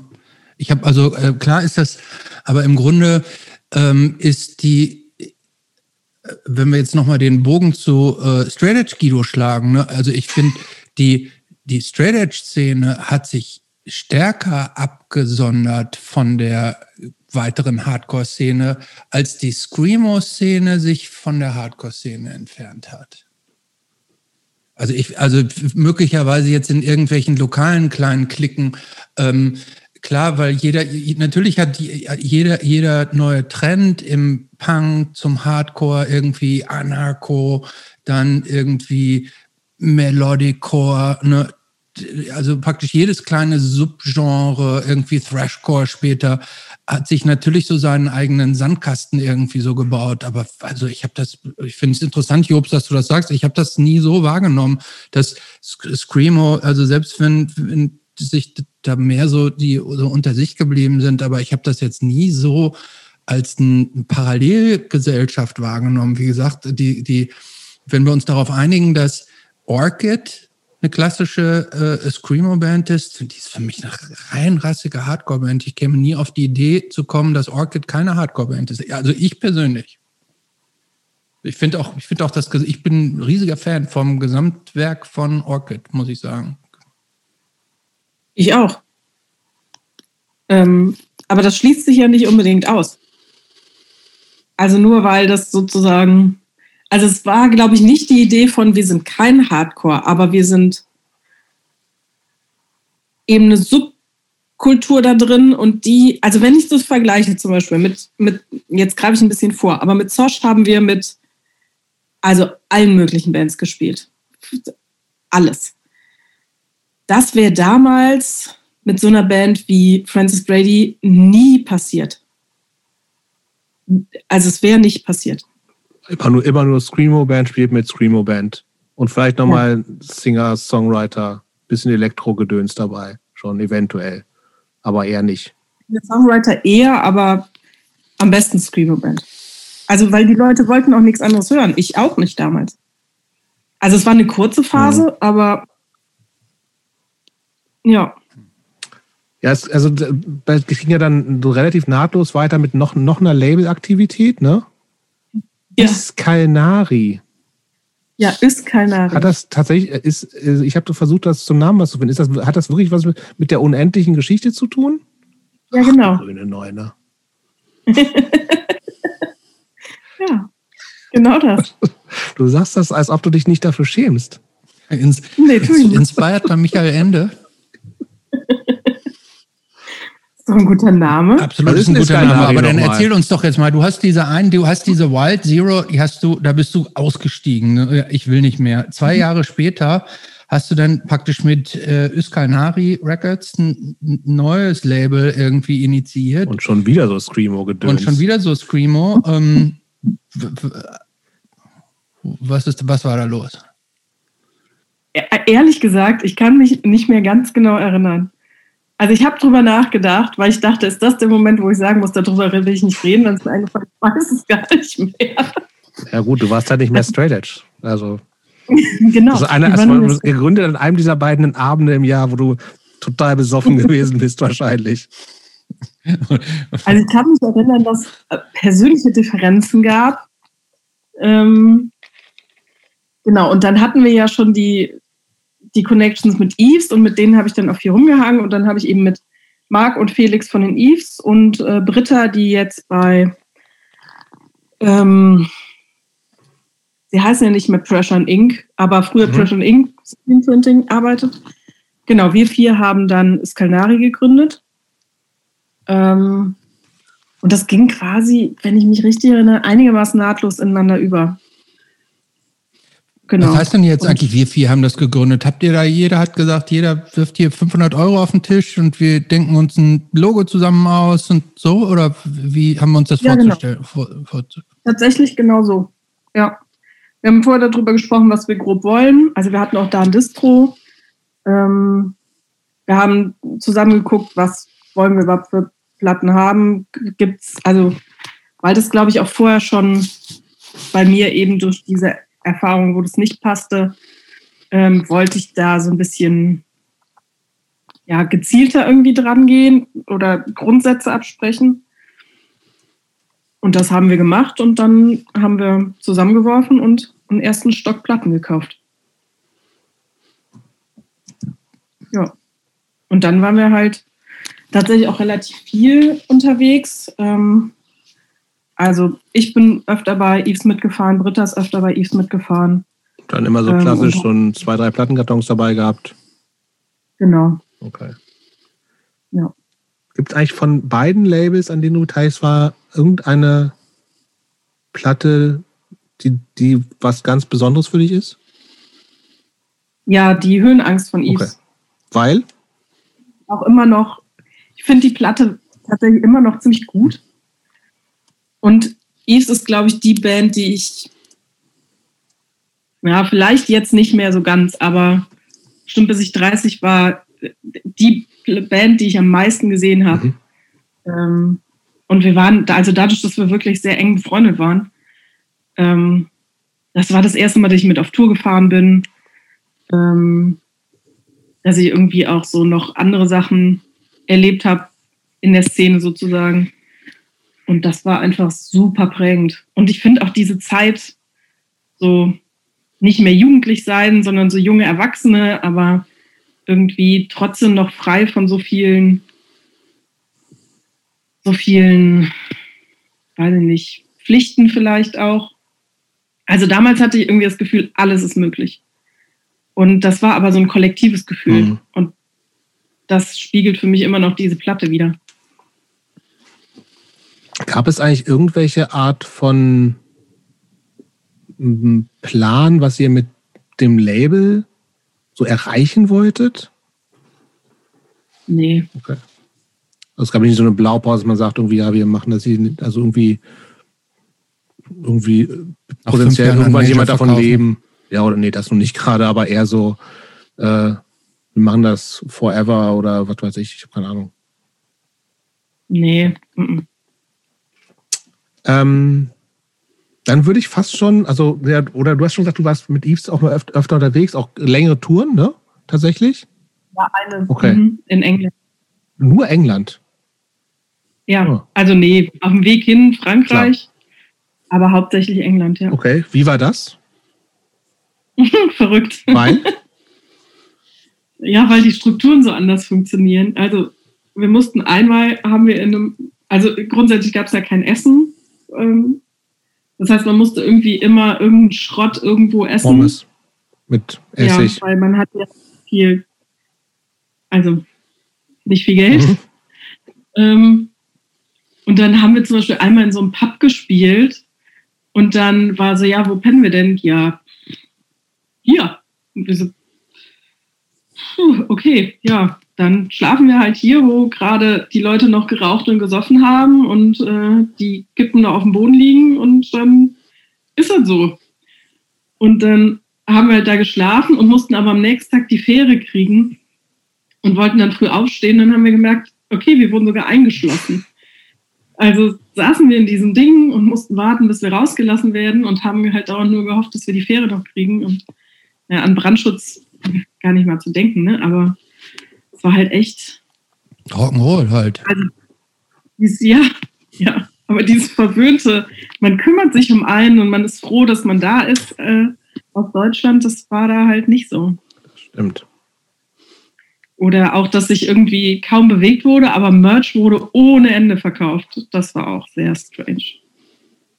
Was hast du denn eigentlich da so gemacht, wenn du da so mitgefahren bist? Bist, hast, bist du, warst du nur so dabei oder hast du dann auch irgendwelche Funktionen übernommen, dass du kein äh, Merch verkauft hast oder irgend, irgend, so ein bisschen Tourmanagement, dich um irgendwas Organisatorisches gekümmert oder so?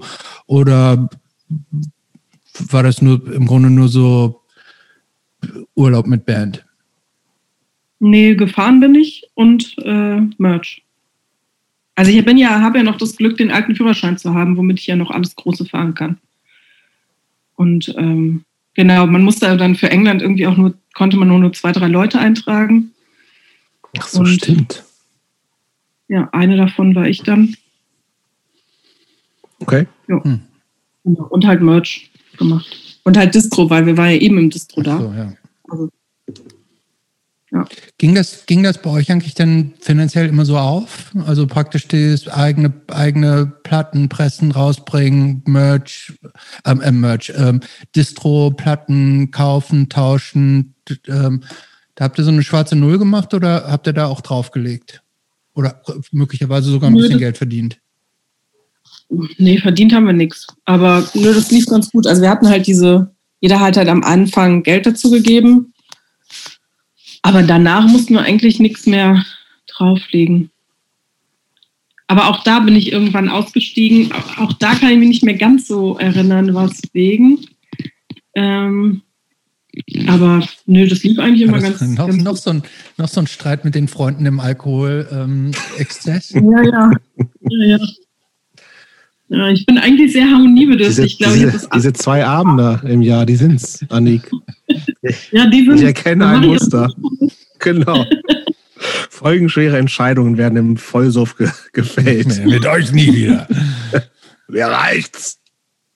Ja. Okay, dann wir sind jetzt im Jahr sowas äh, zwei, 2006. 2006. Ich bin 2006. Genau. Und dann geht's los, die erste eigene Band. Ja, So, wie erzähl, die heißt, die hieß Zosch. Hat es auch relativ Ja. lange gegeben, werden auch einige kennen. Ähm, erzähl uns mal, wie, wie, wie Zosch sich ge gegründet hat, weil ne, das war kein Screamo, unter uns gesagt. nee, das war kein Screamo. Ähm, ja, das fing eigentlich an äh, äh, übers Mafia-Board. Äh, Ich weiß nicht, ob einige von euch das kennen, also ihr beiden das kennt oder ja. Genau, das war so ein Messageboard, ähm, was es auch immer noch gibt, ähm, wo ich relativ viel war und darüber habe ich Tobi kennengelernt, der dann bei uns Bass gespielt hat. Und Tobi ist dann mit Martina, also seiner Freundin, zu der Zeit nach Köln gezogen und die sind dann in meine alte Wohnung gezogen. Also wir kannten uns über Mafia-Board und dann, genau, hat sich das so ergeben. Das war diese Wohnung, die du über diese Anzeige da Nee, die habe ich nie bekommen. so. Nee, nee, das war ja, das war ja das Tragische damals bei dieser Anzeige. Ich habe mich auf diese Anzeige gemeldet und dann hat er gesagt, "Hm, nö, ich entscheide mich für wen anders. Und ich kannte halt kein Schwein, habe gesagt, können wir uns bitte trotzdem treffen? Und dann, also, das war sehr, das war nicht erfolgreich mit der Anzeige. Ähm, nee, genau, die sind dann in meine alte Wohnung gezogen und dann haben wir uns halt angefreundet und irgendwann saßen Martina und ich zusammen und haben gedacht, boah, warum haben eigentlich diese ganzen Typen um uns rum Bands und wir nicht? Das ist doch scheiße. Das ist doch, nee, also nee, das machen wir jetzt. Okay, Martina, kannst du irgendwas? Sie so, nee. Ah, nee, kannst du irgendwas? Nee. Ja, scheiße, ja, dann singen wir halt beide. Okay. Und äh, Tobi hat halt vorher schon Bass gespielt und dann hatten wir ja schon Bassisten, weil der Freund von Martina. Und dann ähm, hatten wir eigentlich auch noch eine Schlagzeugerin, die Martina aus dem Studium kannte und noch eine Bekannte von uns, die Keyboard gespielt hat. Und das waren so die Anfänge. Und nach zwei, drei Proben hat sich das aber schon dann aufgelöst und die Keyboarderin kam irgendwann nicht mehr wieder. Und dann haben wir wirklich so eine Art Casting gemacht ähm, und haben halt so rumgefragt, wer Bock hätte, Keyboard zu spielen. Und dann kamen so zwei, drei Leute und unter anderem eben Roland. Ähm, und der kam halt rein und hat halt direkt aufgebaut und hat dann so rumgedudelt und wir waren direkt begeistert. Was heißt, euch- ihr wolltet unbedingt ein Keyword dabei haben? Ja. Meine Güte. Ja. Aber bevor wir da jetzt ins Detail, wie würdest du denn eigentlich die Musik von Zosch, äh, meiner Nichte Hanna, äh, beschreiben? Was hat Zosch gemacht? Punk, Punk, Punk mit Keyboard.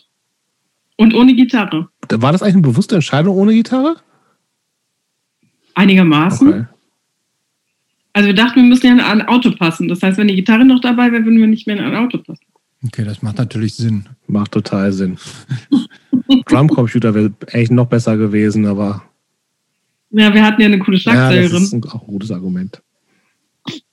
Hattet ihr denn Ja. ähm, die, dieses ganze, also ähm, im weitesten Sinne würde man das ja als, als eine Spielart von Post-Punk bezeichnen. Dieses Elektro, leicht Synth-Punk, so, so würde ich es jetzt einordnen. Das ist eine Musik, die ist in den letzten, sagen wir mal so, in den letzten zehn Jahren oder letzten sieben Jahren unglaublich populär wieder geworden. Alles, was dieses so ein bisschen Post ist, was so ein bisschen anders ist, äh, mit Elektro-Synth-Crossover. Äh, Damals gab es das jetzt noch nicht so nach meiner Wahrnehmung oder in meiner Erinnerung.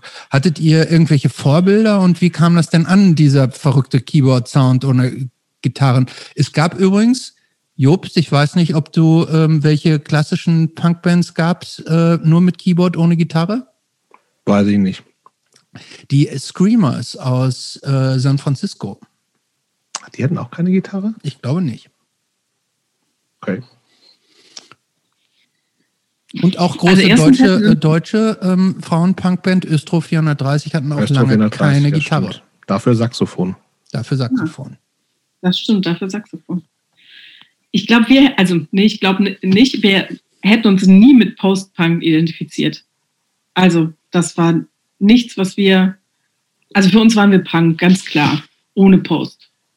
Wir konnten mit Post nie was anfangen.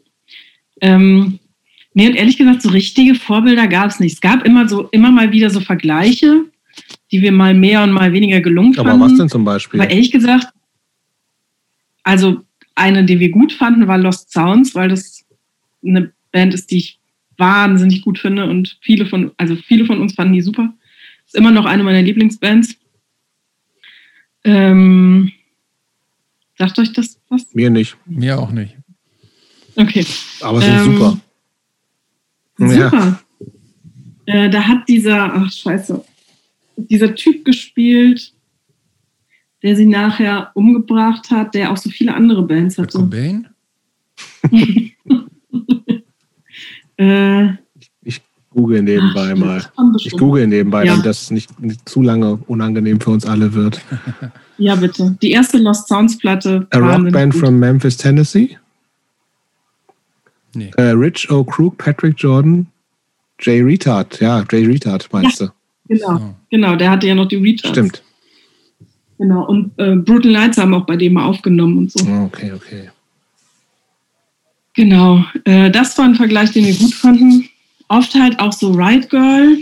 Das habe ich gelesen. Ich habe, wenn ich mir das die eure Musik angehört habe, habe ich das nicht so richtig rausgehört. Ich auch nicht. Musik ich verstehe. Nee, wir auch nicht.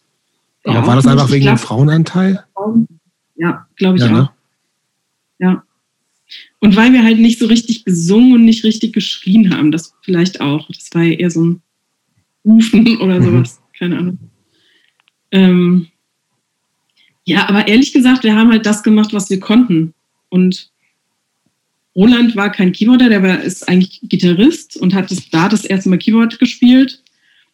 Tobi hat halt immer Bass gespielt. Das war der Einzige, der sein Instrument konnte. Und wir anderen drei, also Maike, wir hatten vorher kurz eine andere Schlagzeugerin, aber die meiste Zeit Maike.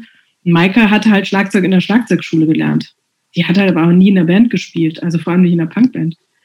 Und Martina und ich haben nie vorher gesungen. Also wir haben eigentlich eher das gemacht, was wir konnten, ohne darüber jetzt viel nachzudenken, was wir da machen.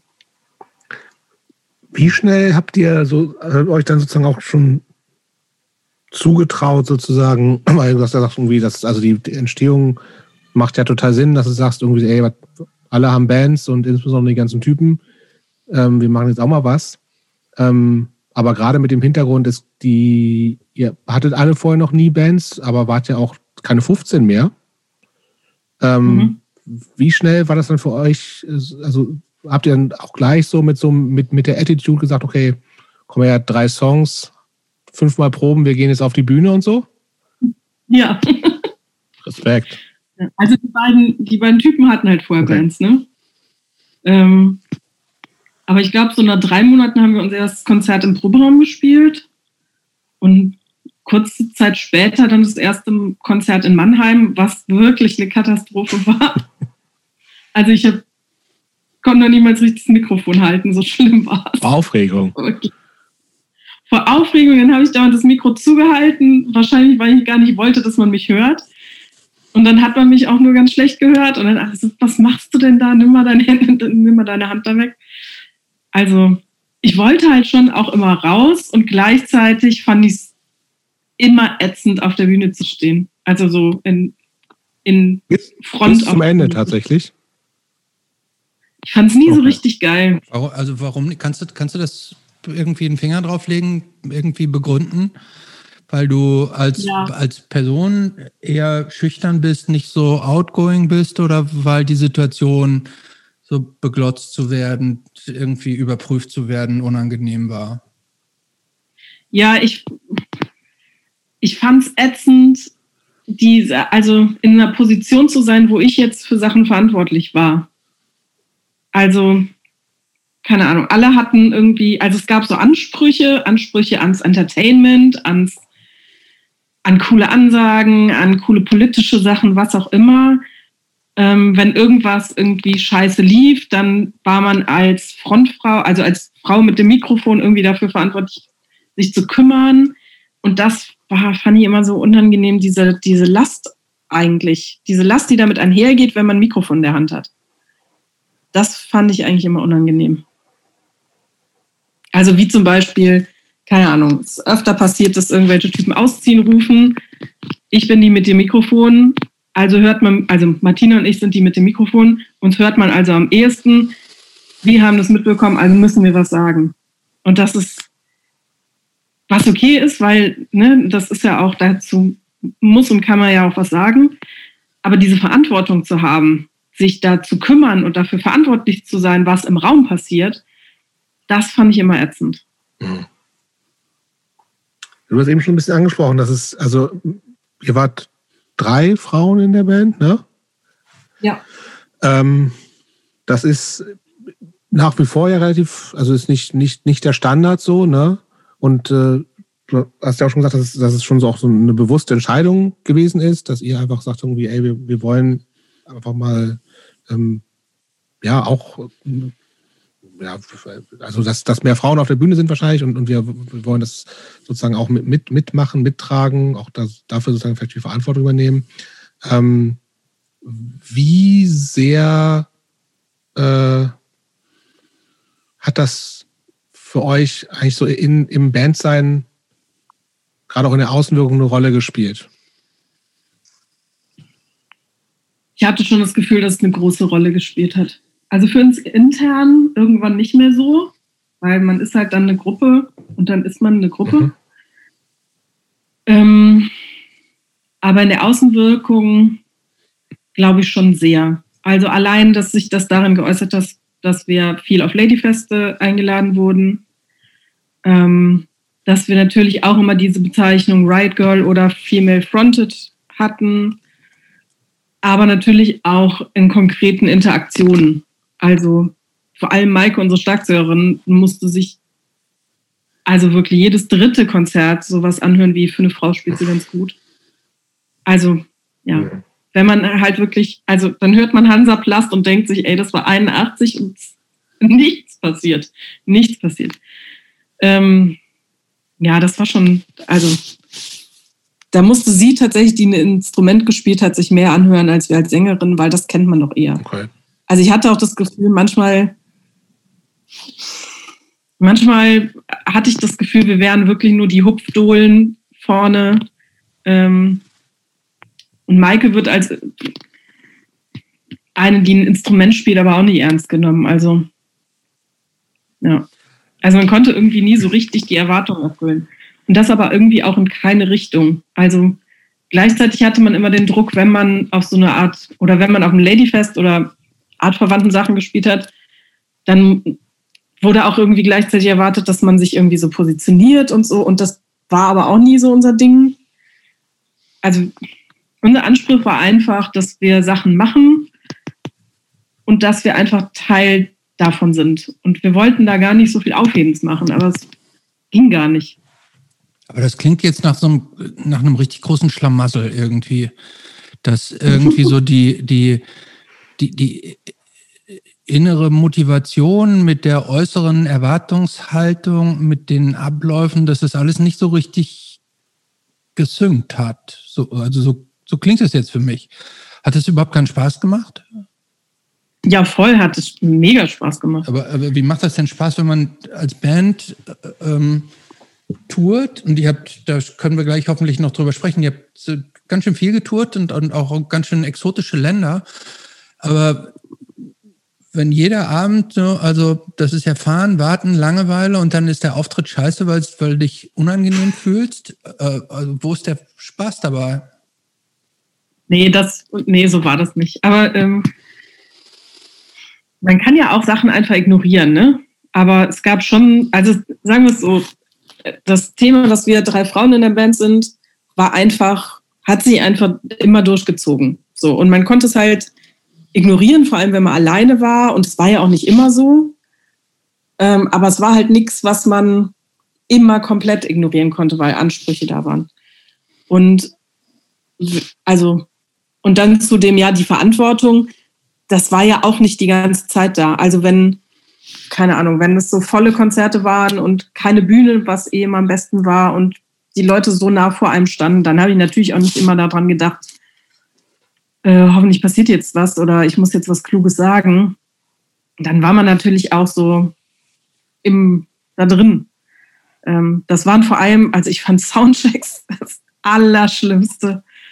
Allerschlimmste. Du stehst da und dann sagen die, jetzt sag mal was. Und du stehst da und denkst, ja, was sagen hilft halt nicht, weil dann hört man meine Stimme auch nicht. Und dann musste ich immer so tun, als würde ich singen. Und ich kann halt nicht singen. Und das dann in so einem Raum, wo schon Leute stehen, ohne Instrument, das war einfach, das habe ich einfach wirklich jedes Mal gehasst. Aber es hat einen mega Bock gemacht. Und ich fand ja auch die Langeweile gut. Ich würde gerne mal zum Touren schon kommen, also weil tatsächlich, du hast ja, äh, ihr wart relativ viel unterwegs dafür, dass ähm, ja, ihr, also es ging re relativ schnell mit Touren, glaube ich, auch los, oder? Mhm. Ja. Ähm, und es waren, also vielleicht wirklich über die Sachen äh, sprechen, die eher ungewöhnlich waren, also wie die zustande gekommen sind. Das müssen ja auch eher bewusste Entscheidungen gewesen sein. Ne? Also es gab eine Balkan-Tour oder sowas. Ne? Mhm. Das war das Unsere erste. Die erste. Ja. Genau, und dann äh, noch Russland und Israel. Über die drei Sachen würde ich gerne reden. Lass mal bei dieser Balkan-Geschichte anfangen. Also wie, wie waren da die Connections? Ähm, und habt ihr, wie war eure oder aus deiner Wahrnehmung die, die Rezeption der Band da? Also, wo es vielleicht irgendwie noch auch andere Szenen oder weniger, weniger Subszenen vielleicht auch in der Zeit noch gab als hier, wenn das vielleicht so gewesen ist? Mhm. Also für uns war immer klar, wir wollen viel touren, deshalb machen wir die Band, um live zu spielen. Wir waren nie eine Band, die viel im Proberaum war. Proberaum war halt, musste man halt machen, um live zu spielen. Ähm, und für uns war klar, okay, Deutschland-Tour lohnt sich nicht. Da kannst du auch jedes Wochenende irgendwie irgendwo hinfahren. Ähm, genau, und Tobi hat immer die Touren gebucht und Tobi war halt schon immer sehr gut vernetzt. Zum einen, weil er vorher halt schon eine Band hatte und zum anderen, weil er einfach auch sehr kommunikativ war. Ähm, genau, und irgendwie hatte Roland dann auch Connections nach Slowenien weil der ja auch das Grill und so vorher hatte. Ähm, genau, und ich weiß nicht, wie sich das mit, mit der Balkantour genau ergeben hat. Auf jeden Fall stand es irgendwann im Raum und wir waren so geil. Ja, geil. Ich habe vorher, also ich hatte vorher noch nie die Alpen gesehen. Ich war, also ich war, ich bin nie vorher rausgekommen. Äh, außer mit Yves nach England, aber sonst bin ich ja nie in meinem Leben rausgekommen. Und das war für mich wahnsinnig aufregend. Also welche Länder waren es dann damals? Gibt es die alle noch? die gibt es alle noch. Ich glaube schon. Ungarn, Slowenien, Kroatien, Rumänien. Ähm, ach, ich vergesse irgendwas. Serbien. Schon eine längere Tour noch gewesen, ne? Zehn Tage, glaube ich. Zehn Tage nur? Also ich glaub, oh, das klang jetzt eigentlich viel länger. Viel Gurke auf jeden Fall, offensichtlich. Ja, in Kroatien haben wir zwei Konzerte gespielt, in Slowenien haben wir zwei gespielt und sonst in jedem Land, glaube ich, nur eins. Okay. Ja. Und das war schon sehr aufregend. Und ähm, das war aber echt wahnsinnig gut. Also die Resonanz war wahnsinnig gut. Die haben mitgesungen, und wir haben ja, wir haben ja hauptsächlich auf Deutsch und Englisch gesungen. Einfach alles mitgesungen, egal ob es stimmt oder nicht. Ähm, und Also Das ich heißt, ihr wart als, als, als Band wart ja schon bekannt, ne? Also das war jetzt nicht so, dass, dass die Leute zu euch gekommen sind, weil da spielt irgendwie eine, äh, eine Synth-Punk-Band aus Deutschland, sondern die die kannten euch tatsächlich richtig. Nee, ich glaube nicht. Ich glaube nicht. Ich glaube, da war froh, dass da irgendwas los war. Und dann ging man halt dahin. Und die haben halt einfach mitgemacht. Also ich glaube, das war einfach nicht wie in Deutschland, wo man eher guckt und steht und vielleicht mal wippt. Da wurde einfach hart gefeiert. Und deshalb wurde halt auch mitgesungen, ob man es konnte oder nicht. Aber es war schon so alles so Punk-Kontext. Also mit, mit Punk-Bands und Hardcore-Bands zusammen und so. Ja. Genau. Und auf der Tour haben wir aber Sascha kennengelernt. Und Sascha äh, ist Russe, wohnt jetzt in den Niederlanden, hat auch ein Label. Ähm, genau, und Sascha haben wir da auf der Tour kennengelernt und der hat dann geholfen, auch so irgendwelche Polizisten zu bestechen und so. Weil, Das muss man sich auch, ja, das muss man sich erstmal trauen. ja, Voll. Also, Ja. wenn man da keine Erfahrung hat, ich finde das, wir haben uns da auch nicht getraut in Russland, als wir da waren. ja. Und Sascha hat uns das dann alles beigebracht. Das sind, das sind Und er Sachen, konnte- die liebe ich. Ne? Ja? Boah, ich habe das mega Schiss, dass ich sofort in den Knast komme. Ja, aber das liebe ich. Also, also die, die, diese, das sind Situationen, die liebe ich am meisten. Irgendwie, wenn man irgendwie in, in, in Gewahrsam Grenzen. genommen wird, in Gewahrsam genommen wird und dann mit, mit so Typen mit Waffen so Dinge aushandeln und die dann immer mit irgendeiner Geldsumme zu tun haben. Ah, nee. ich, äh, nee, ich kann sowas nicht so gut. Und Sascha hat das zum Glück für uns geregelt, in der Regel. Und das Witzige war, in der Regel wollten die auch immer nur CDs haben, ähm, also gar kein Geld. Und dann haben die aber ab und zu unseren Van durchsucht und wir hatten halt, wenn man die Klappe aufgemacht hat, so einen Aufkleber von diesem ähm, Computerspiel, wie hieß das, wo man die Nazis erschossen hat. Boom. Nee. Ähm, weil es gibt ein Spiel, wo man halt Nazis erschießt. Keine Ahnung. Und ähm, dann haben die das immer schon gesehen und waren so, ah, ah Ach so, Wolfenstein. ja, kann es Wolfenstein sein. gibt's, ja. Ja. Ja, und dann die immer so, ah, Wolfenstein, gut, gut. Und wir so, ja, ja, genau. und damit kamen wir recht weit. Also mit Wolfenstein und CDs weitergeben. Und es war wirklich sehr unkompliziert. Also nach Serbien ein bisschen, aber jetzt auch nicht. Also wir hatten echt schlimme Geschichten gehört bei Grenzübertritte und so, aber äh, das lief bei uns ziemlich problemlos alles. Und Russland war dann vielleicht die Sascha Connection, tippe ich jetzt fast mal. Genau, das war die Sascha Connection und äh, Sascha sagte dann, ja, ich organisiere das. Und wir so, ja, cool. Und dann sind wir nach Moskau geflogen und da wurden wir dann abgeholt von ähm, Sascha und seiner damaligen Freundin und noch zwei Leuten, noch einem Pärchen. Und die hatten einen Bus und Hm. die haben uns dann durch Russland gefahren. Aber was, war das eine längere Tour? Nee, auch nur zehn Tage. Aber wir haben quasi den ganzen Tag nur im Bus gesessen, weil man jeden Tag so zwölf Stunden gefahren ist. In wie, an wie vielen Orten habt ihr denn dann gespielt in, in den zehn Tagen? Aber nicht in, in zehn Orten doch auch, oder? Fast. Boah. Also wir sind in Moskau gelandet, dann haben wir eine Nacht irgendwo da in der Nähe gespielt. Ich habe aber gerade vergessen, wo. Das war aber nur so eine Stunde Fahrt. Und dann sind wir in den Osten nach Saransk und Saratow und das waren halt schon echt weite Strecken und sind dann runter bis nach, ähm, ah, wie heißt es? Früher hieß es Stalingrad. L- Leningrad. Nee. Gucke ich auch nach. Äh, Ach, äh, Dings. Äh, Totale ja. Bildungs. äh, Wolgograd. Wolgograd, genau, weil, ja, genau, bis runter nach war, wissen, oder? Mhm. ja, eigentlich müsste man das wissen. Das war so alle nicht so schlau. Und dann sind wir wieder hochgefahren und haben dann die letzte Show noch in Moskau gespielt. Ähm, und das war echt, also danach waren die alle anderen Konzerte erstmal erstmal alle nicht so gut. Vor allem Russland wirklich das geilste, die geilsten Shows waren überhaupt. Also in Saransk wurde uns gesagt, wir wären die erste ausländische Punkband, die jemals da gespielt Aber das war hat. auch alles so Punk-Connections mit anderen Punkbands zusammen. So, aber Mhm. also nicht, nicht irgendwie, die haben mit Gitarrenbands zusammen. Ja, mit Gitarrenbands. So Ey, mit richtigen echten Punkbands. Punkbands zusammen. Ja. Und wo habt ihr da so gespielt? In, äh, in, in irgendwelchen äh, Jugendzentren oder Kneipen oder, oder Diskotheken oder irgendwelchen Tanzhallen? Führ uns mal da so ein bisschen Ja. rein in dieses Moskau, Ja, äh, in dieses Russland, was du da so ähm, erlebt hast. Also, Also das ist in, in, in komische Mischung. Ähm, genau, das, man wusste nicht so richtig, wo- wofür diese Gebäude oder Räume sonst sind. In der Regel voll gekachelt, ähm, in der Regel kaum eine Bühne, sehr hell oft. Ähm, man, also ich konnte das nicht so richtig zuordnen, was das für Räume waren. Also in einem zum Beispiel. aber was für Kapazitäten waren das denn? Wie viele Leute, vor wie vielen Leuten habt ihr denn da gespielt?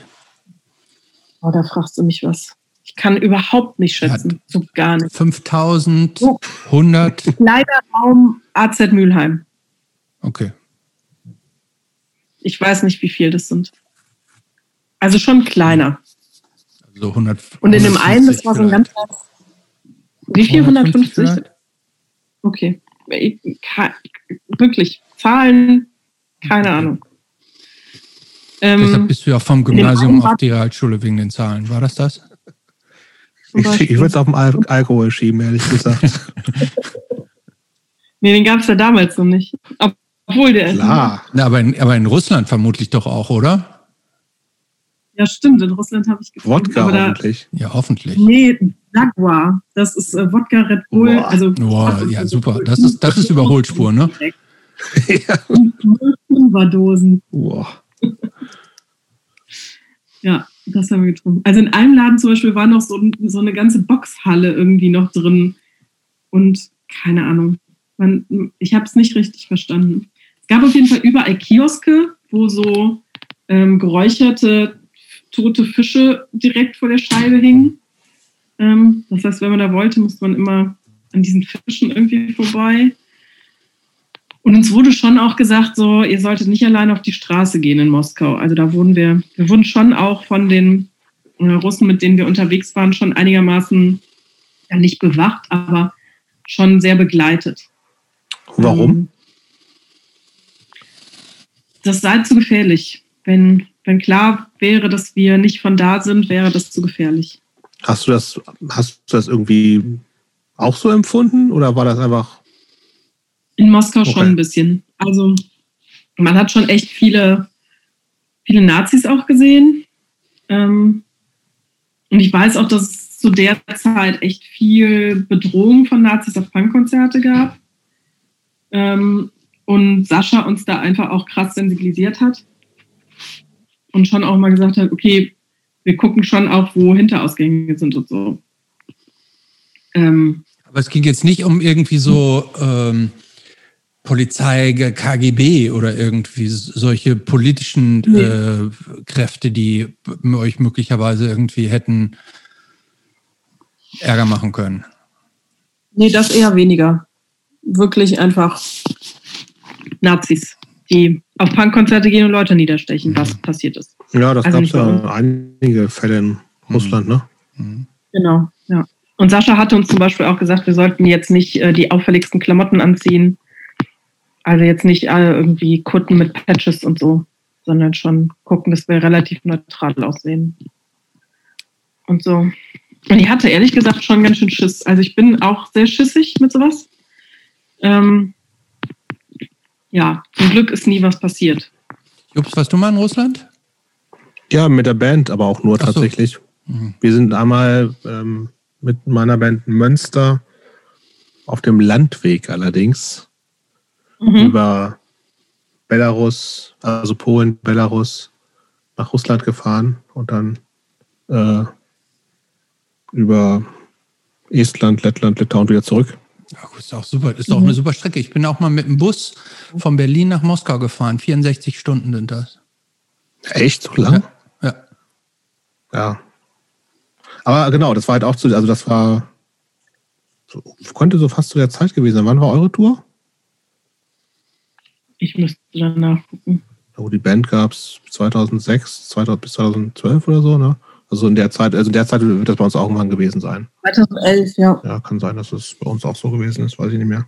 Aber das ist, also ja, da gab es halt einfach dann diese Nazis stechen irgendwelche antifaschistischen Punks ab Geschichten. Ja. Und das, das kannten wir ja von hier einfach nicht mehr.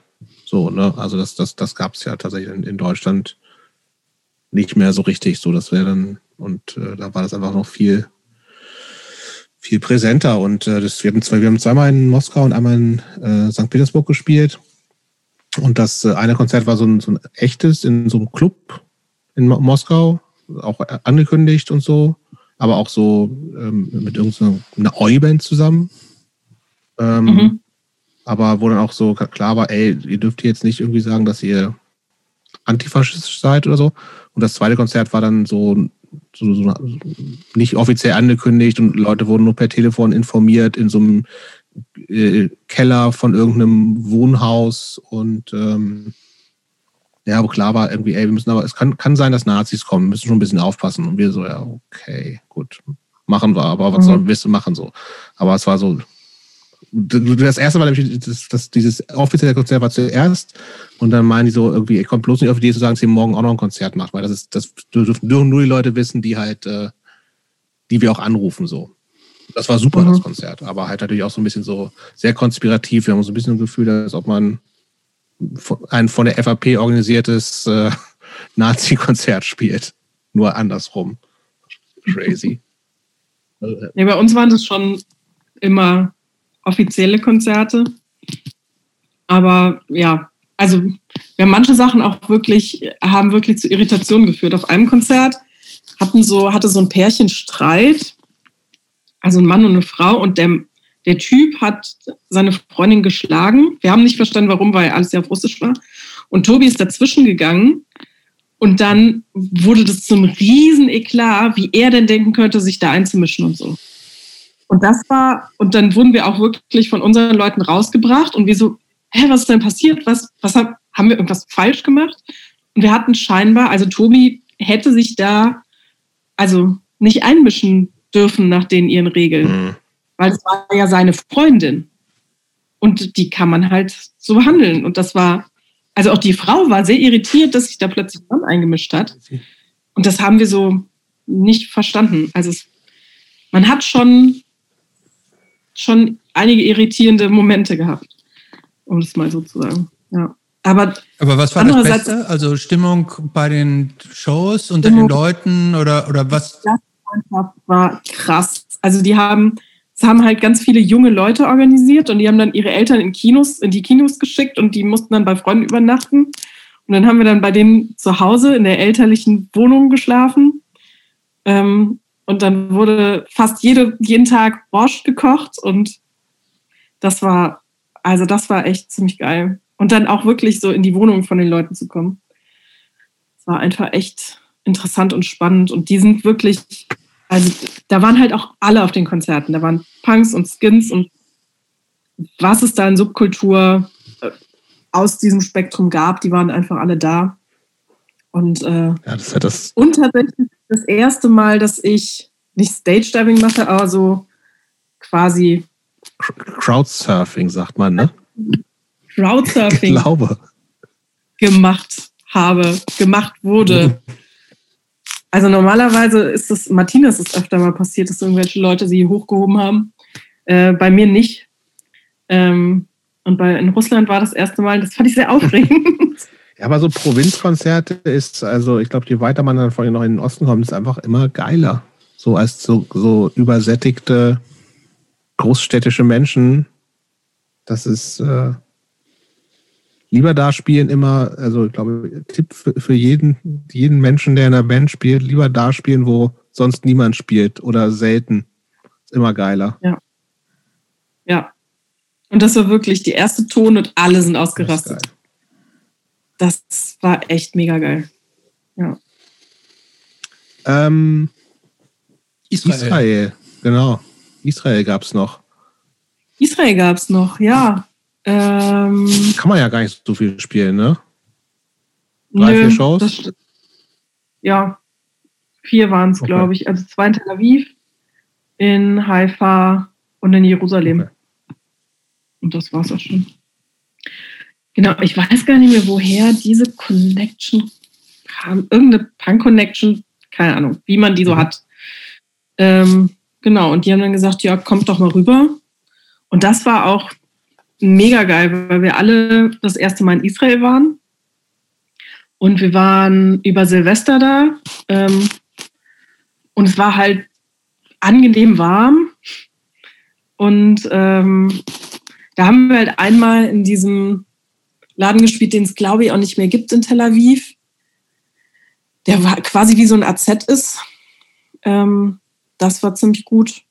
Und haben halt ähm, so bei einer Frau in Tel Aviv gewohnt, ähm, alle zusammen. Und das war, also die Konzerte waren auch gut, aber was ich so am beeindruckendsten fand, war, dass Juli, so hieß die Frau, wo wir geschlafen haben, irgendwann ihre Eltern zu Besuch hatte und dann für uns israelisch gekocht hat.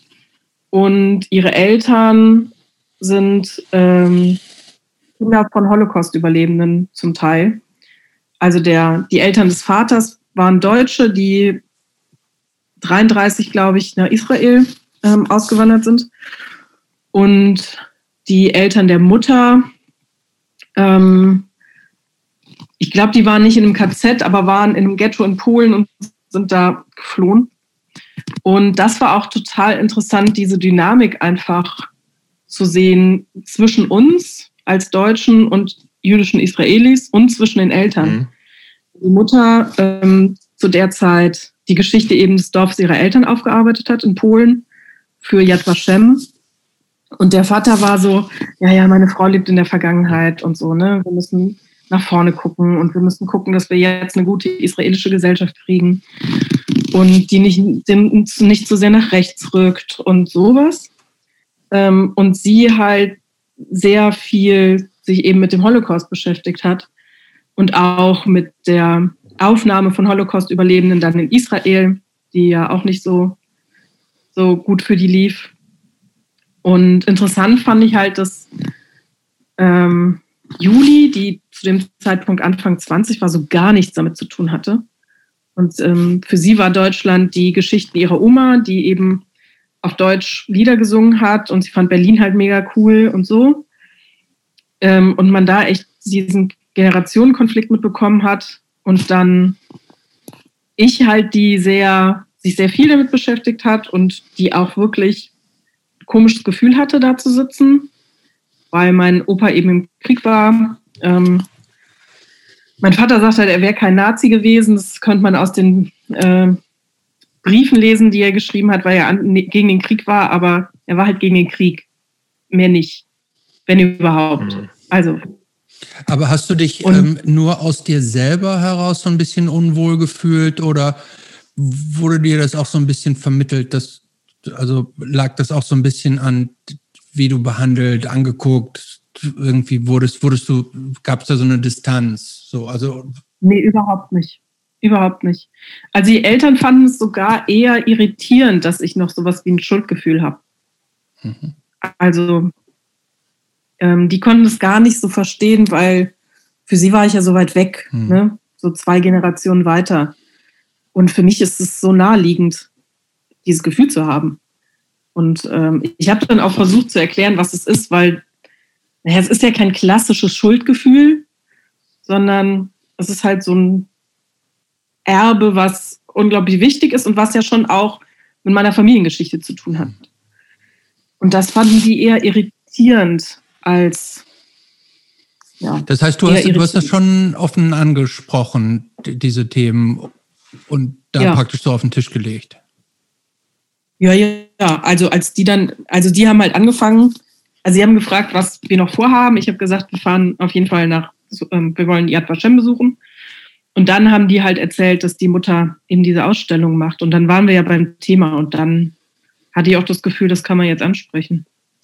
Mhm. Ja, und das war echt interessant, weil es halt ähm, zum einen bei den jüngeren Leuten eher diesen Konflikt gibt zwischen antideutschen Deutschen und jüdischen Israelis. Die sagen, was wollt ihr denn hier hinkommen und uns irgendwas erzählen? Ähm, also da wurde man von, von den Anfang 20-Jährigen wurde man eher komisch angeguckt, weil die checken wollten, okay, wie sind die drauf? und von den, also von den Eltern zumindest, ähm, für die hatten wir irgendwie nichts mehr mit dem alten Deutschland zu tun, mit dem Nazi-Deutschland. Und ich fand beides irritierend, aber ähm, ja. Ja, ich meine, die, das ist natürlich auch so, die, die, die Szene, also ich, ich war bedeutend später auch ein, ein, erst auch einmal in Israel, auch mit Band. Und ähm, das ist ja auch so, also die Punk-Hardcore-Szene, die es da gibt, ist ja auch sehr divers natürlich so, ne? Also dass du da einfach auch, mhm. also der Typ, der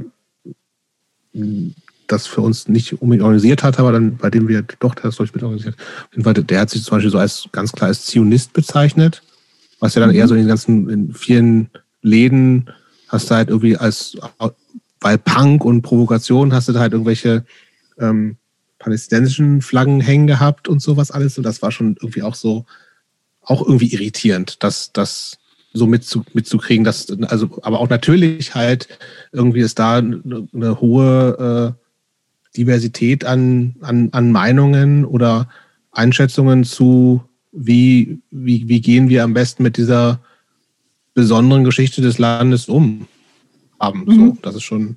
Ja. Obwohl ich in dem Punk wirklich eher nur Leute kennengelernt habe, die entweder sehr oder ein bisschen weniger, aber trotzdem klar antizionistisch mhm, waren. Ja, zum größten Teil auch so. Genau. Ja. Und die, also die, die Leute, die sich als Zionisten und trotzdem als links bezeichnen, die ich in Israel kenne, die kenne ich durch meine akademische Bubble. Mhm.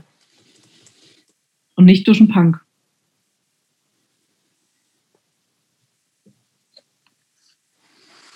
Äh, okay. Christopher. Ja, hm, ich äh, versuche gerade versuch noch so ein bisschen sacken zu lassen. Ähm, ich glaube, dieses ganze Thema Israel, Judentum, also sowohl das Verhältnis von Israel zu Deutschland, also von Juden zu Deutschland, von Juden und Israel zur Welt, als auch innerhalb von Israel, also Israel, Palästina und so weiter, ist, ist ein unglaublich komplexes Thema. Ne?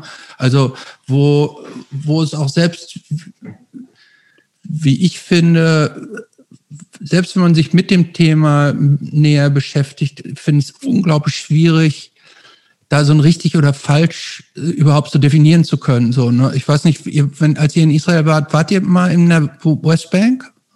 Also ich, ich, ja, ich, also ich war mal äh, ein bisschen intensiver in der Westbank unterwegs. Pff, da stellt man sich schon die Frage irgendwie, wie kann man sich um das Land so streiten, weil das, weil das so, weil das, also das ist so, so unfruchtbar, also so praktisch so, also so fast so, also so nach dem Motto, warum wollt ihr das über, also warum streitet ihr euch um dieses Land sozusagen? Ne? Das ist ja, die Israelis haben so die schöne Küstenregion und dann irgendwie so diese Westbank, so, so viel Geröll, Gebirge, so, also ich habe das alles nicht, also ich verstehe es nicht so richtig und, und ich, ich wüsste jetzt auch nicht, wo es da eine Lösung gibt. Deshalb ist das, glaube ich, ähm, ich, das glaube ich, die Leute, die da leben, haben da ja auch so einen gewissen die gehen, die gehen so mit dem Swing irgendwie, ne, wie, wie es sich so ergibt. Ne, ähm, und ich glaube, für uns Außenstehende ist es, glaube ich, noch viel schwieriger, das richtig, äh, da, das richtig zu verstehen, das richtig einzuschätzen. Und jeder hat da auch sein, sein, seine eigene Sichtweise. Und insofern ähm, kann man da, glaube ich, relativ, relativ wenig so zu Ja, sagen kann man schon was zu, aber ich, es ist einfach ein schwieriges Thema.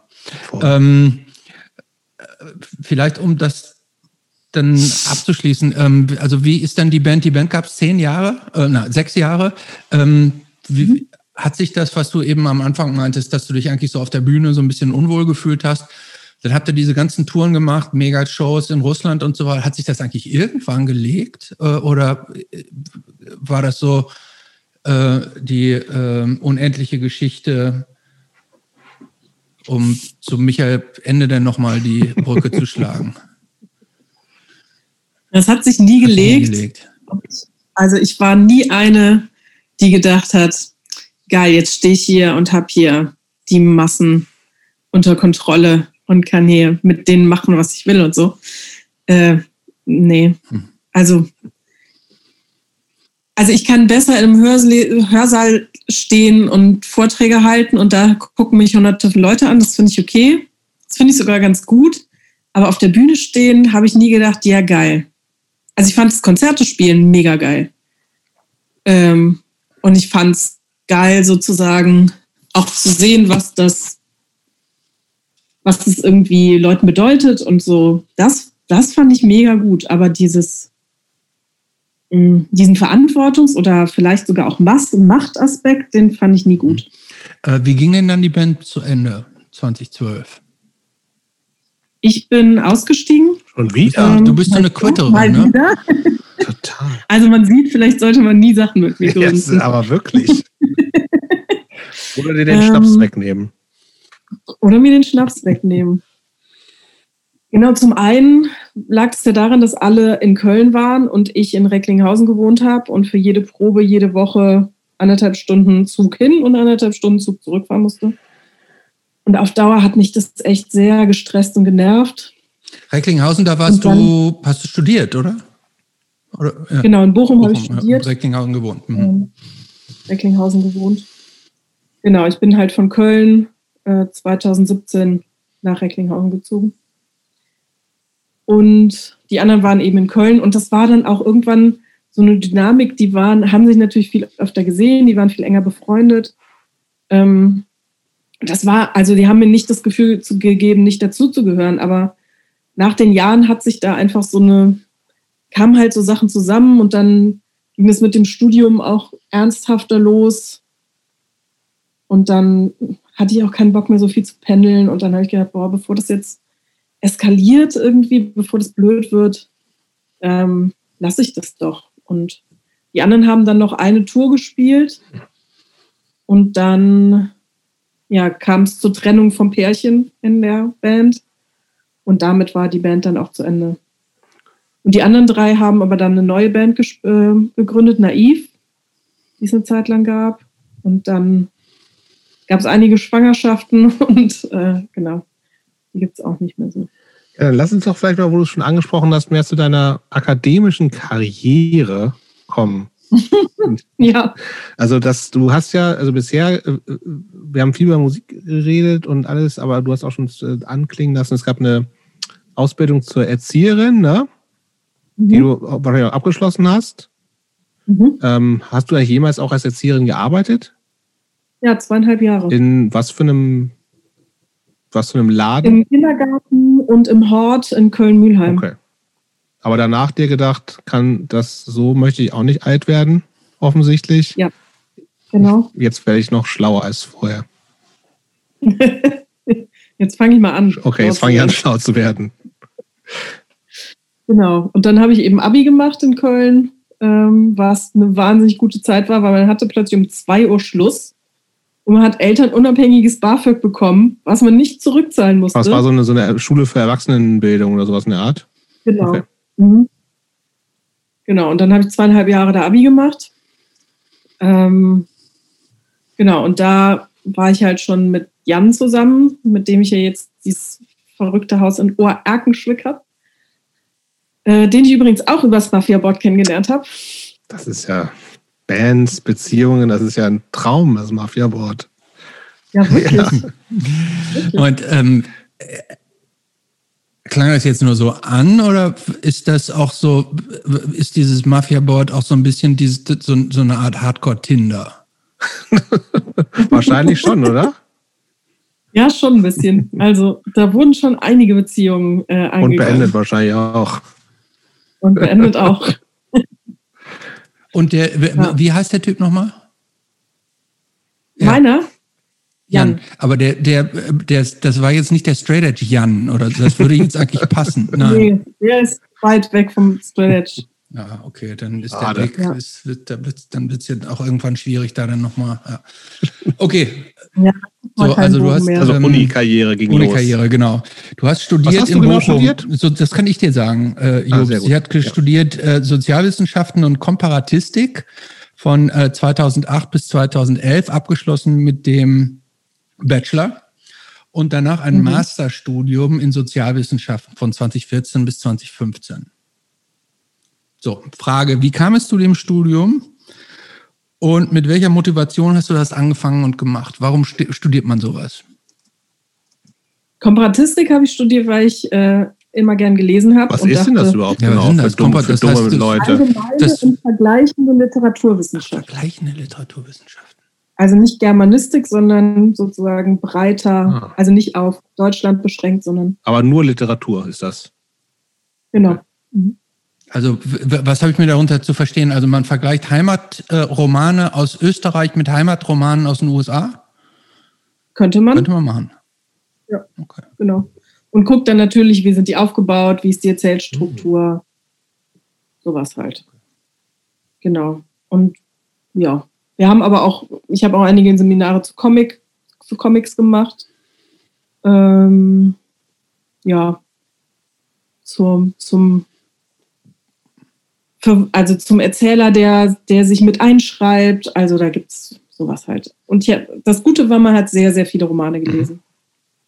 Mhm. Ähm, das kann man übrigens auch genau. so rein in der Freizeit ja machen, aber was war die Motivation für ein Studium zu dem Thema? Ja, da kann man das, was man in der Freizeit macht, auch noch studieren. Also man muss ja eh irgendwas studieren, da kann man aber auch das machen, was man in der Freizeit macht. Dann spart man doch Zeit und kann noch mehr lesen. Okay. Das war die Idee. Sehr effizient, würde ich und, sagen. Ja, das ist meine Faulheit, die macht mich sehr, sehr effizient. Gut. Ja. Äh, und Sozialwissenschaft habe ich tatsächlich studiert, weil ich vorher Erzieherin war. Also ich war in Köln-Mühlheim im sozialen Brennpunkt und habe ich dann gefragt, wieso, wieso kommen die hier nicht raus? Warum ist es immer, warum geht es Generation also Generation, generationale Weitergabe ähm, quasi von Lebensverhältnissen. Und also das habe ich damals natürlich nicht so genannt.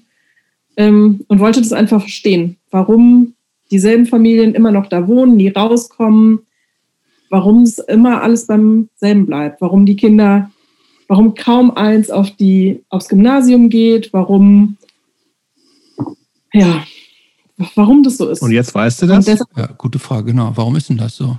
Ein bisschen, ja, doch. Ich kann es zumindest erklären. Raus damit. Ähm. oh Gott. Ja, du hast das angefangen. ähm, naja, weil es zum einen, äh, also zum einen würde ich das erklären mit Bourdieu's Habitus-Konzept. Also ne, es gibt verschiedenes Kapital und nicht nur ökonomisches Kapital, sondern eben auch soziales und kulturelles.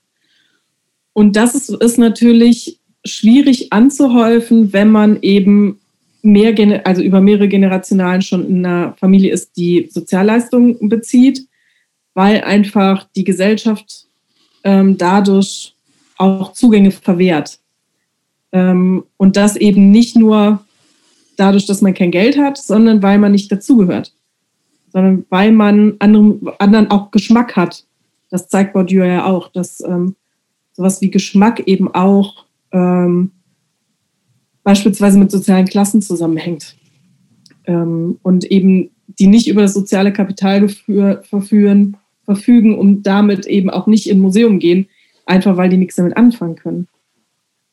Ähm, und das sich sozusagen auch immer weitergibt über die Generationen plus natürlich Vorbildfunktionen, plus ähm, sowas, dass Kinder aus sozial schwachen Familien auch eher weniger eine Empfehlung fürs Gymnasium kriegen als von der Realschule, weil Lehrerinnen davon ausgehen, also Lehrer und Lehrerinnen davon ausgehen, äh, dass die Unterstützung zu Hause fehlt. Deshalb schicken die die eher auf eine Haupt- oder Realschule statt auf ein Gymnasium.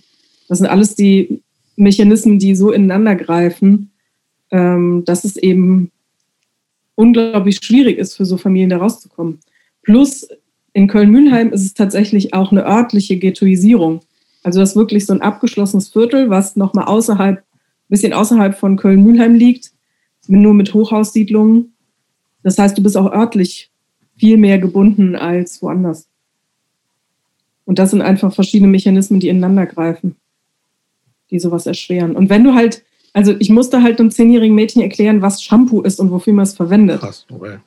Und wenn du halt da anfängst, Oder ein Junge, der mir den Unterschied zwischen Gras und Peace erklärt hat. Oder sagte in dem Porno, den ich gesehen habe, die Frau war auch so tätowiert wie du. Zwölfjährige. Mhm. Also da sieht man einfach, dass, dass die Lebensumstände einfach andere sind und der Anschluss sozusagen an, an andere Gesellschaftsschichten einfach erschwert ist durch viele Sachen. Äh, wie, wie äh, erschütternd ist das denn? diese Erkenntnis und dieses Erleben und Verstehen? Oder gehört zu diesem Studium oder insgesamt gehört da auch zu, wie, wie, wie kann man das aufbrechen, was du jetzt gerade geschildert hast? Naja, was das Studium mit mir gemacht hat, ist es so ein bisschen das schlechte Gewissen von, von mir als Erzieherin weggenommen hat, weil ich gemerkt habe, okay, es liegt nicht daran, dass ich nicht engagiert genug war und dass ich nicht das vielleicht gemacht habe oder das vielleicht gemacht habe, sondern ich verstanden habe, dass es Strukturen sind. Mhm.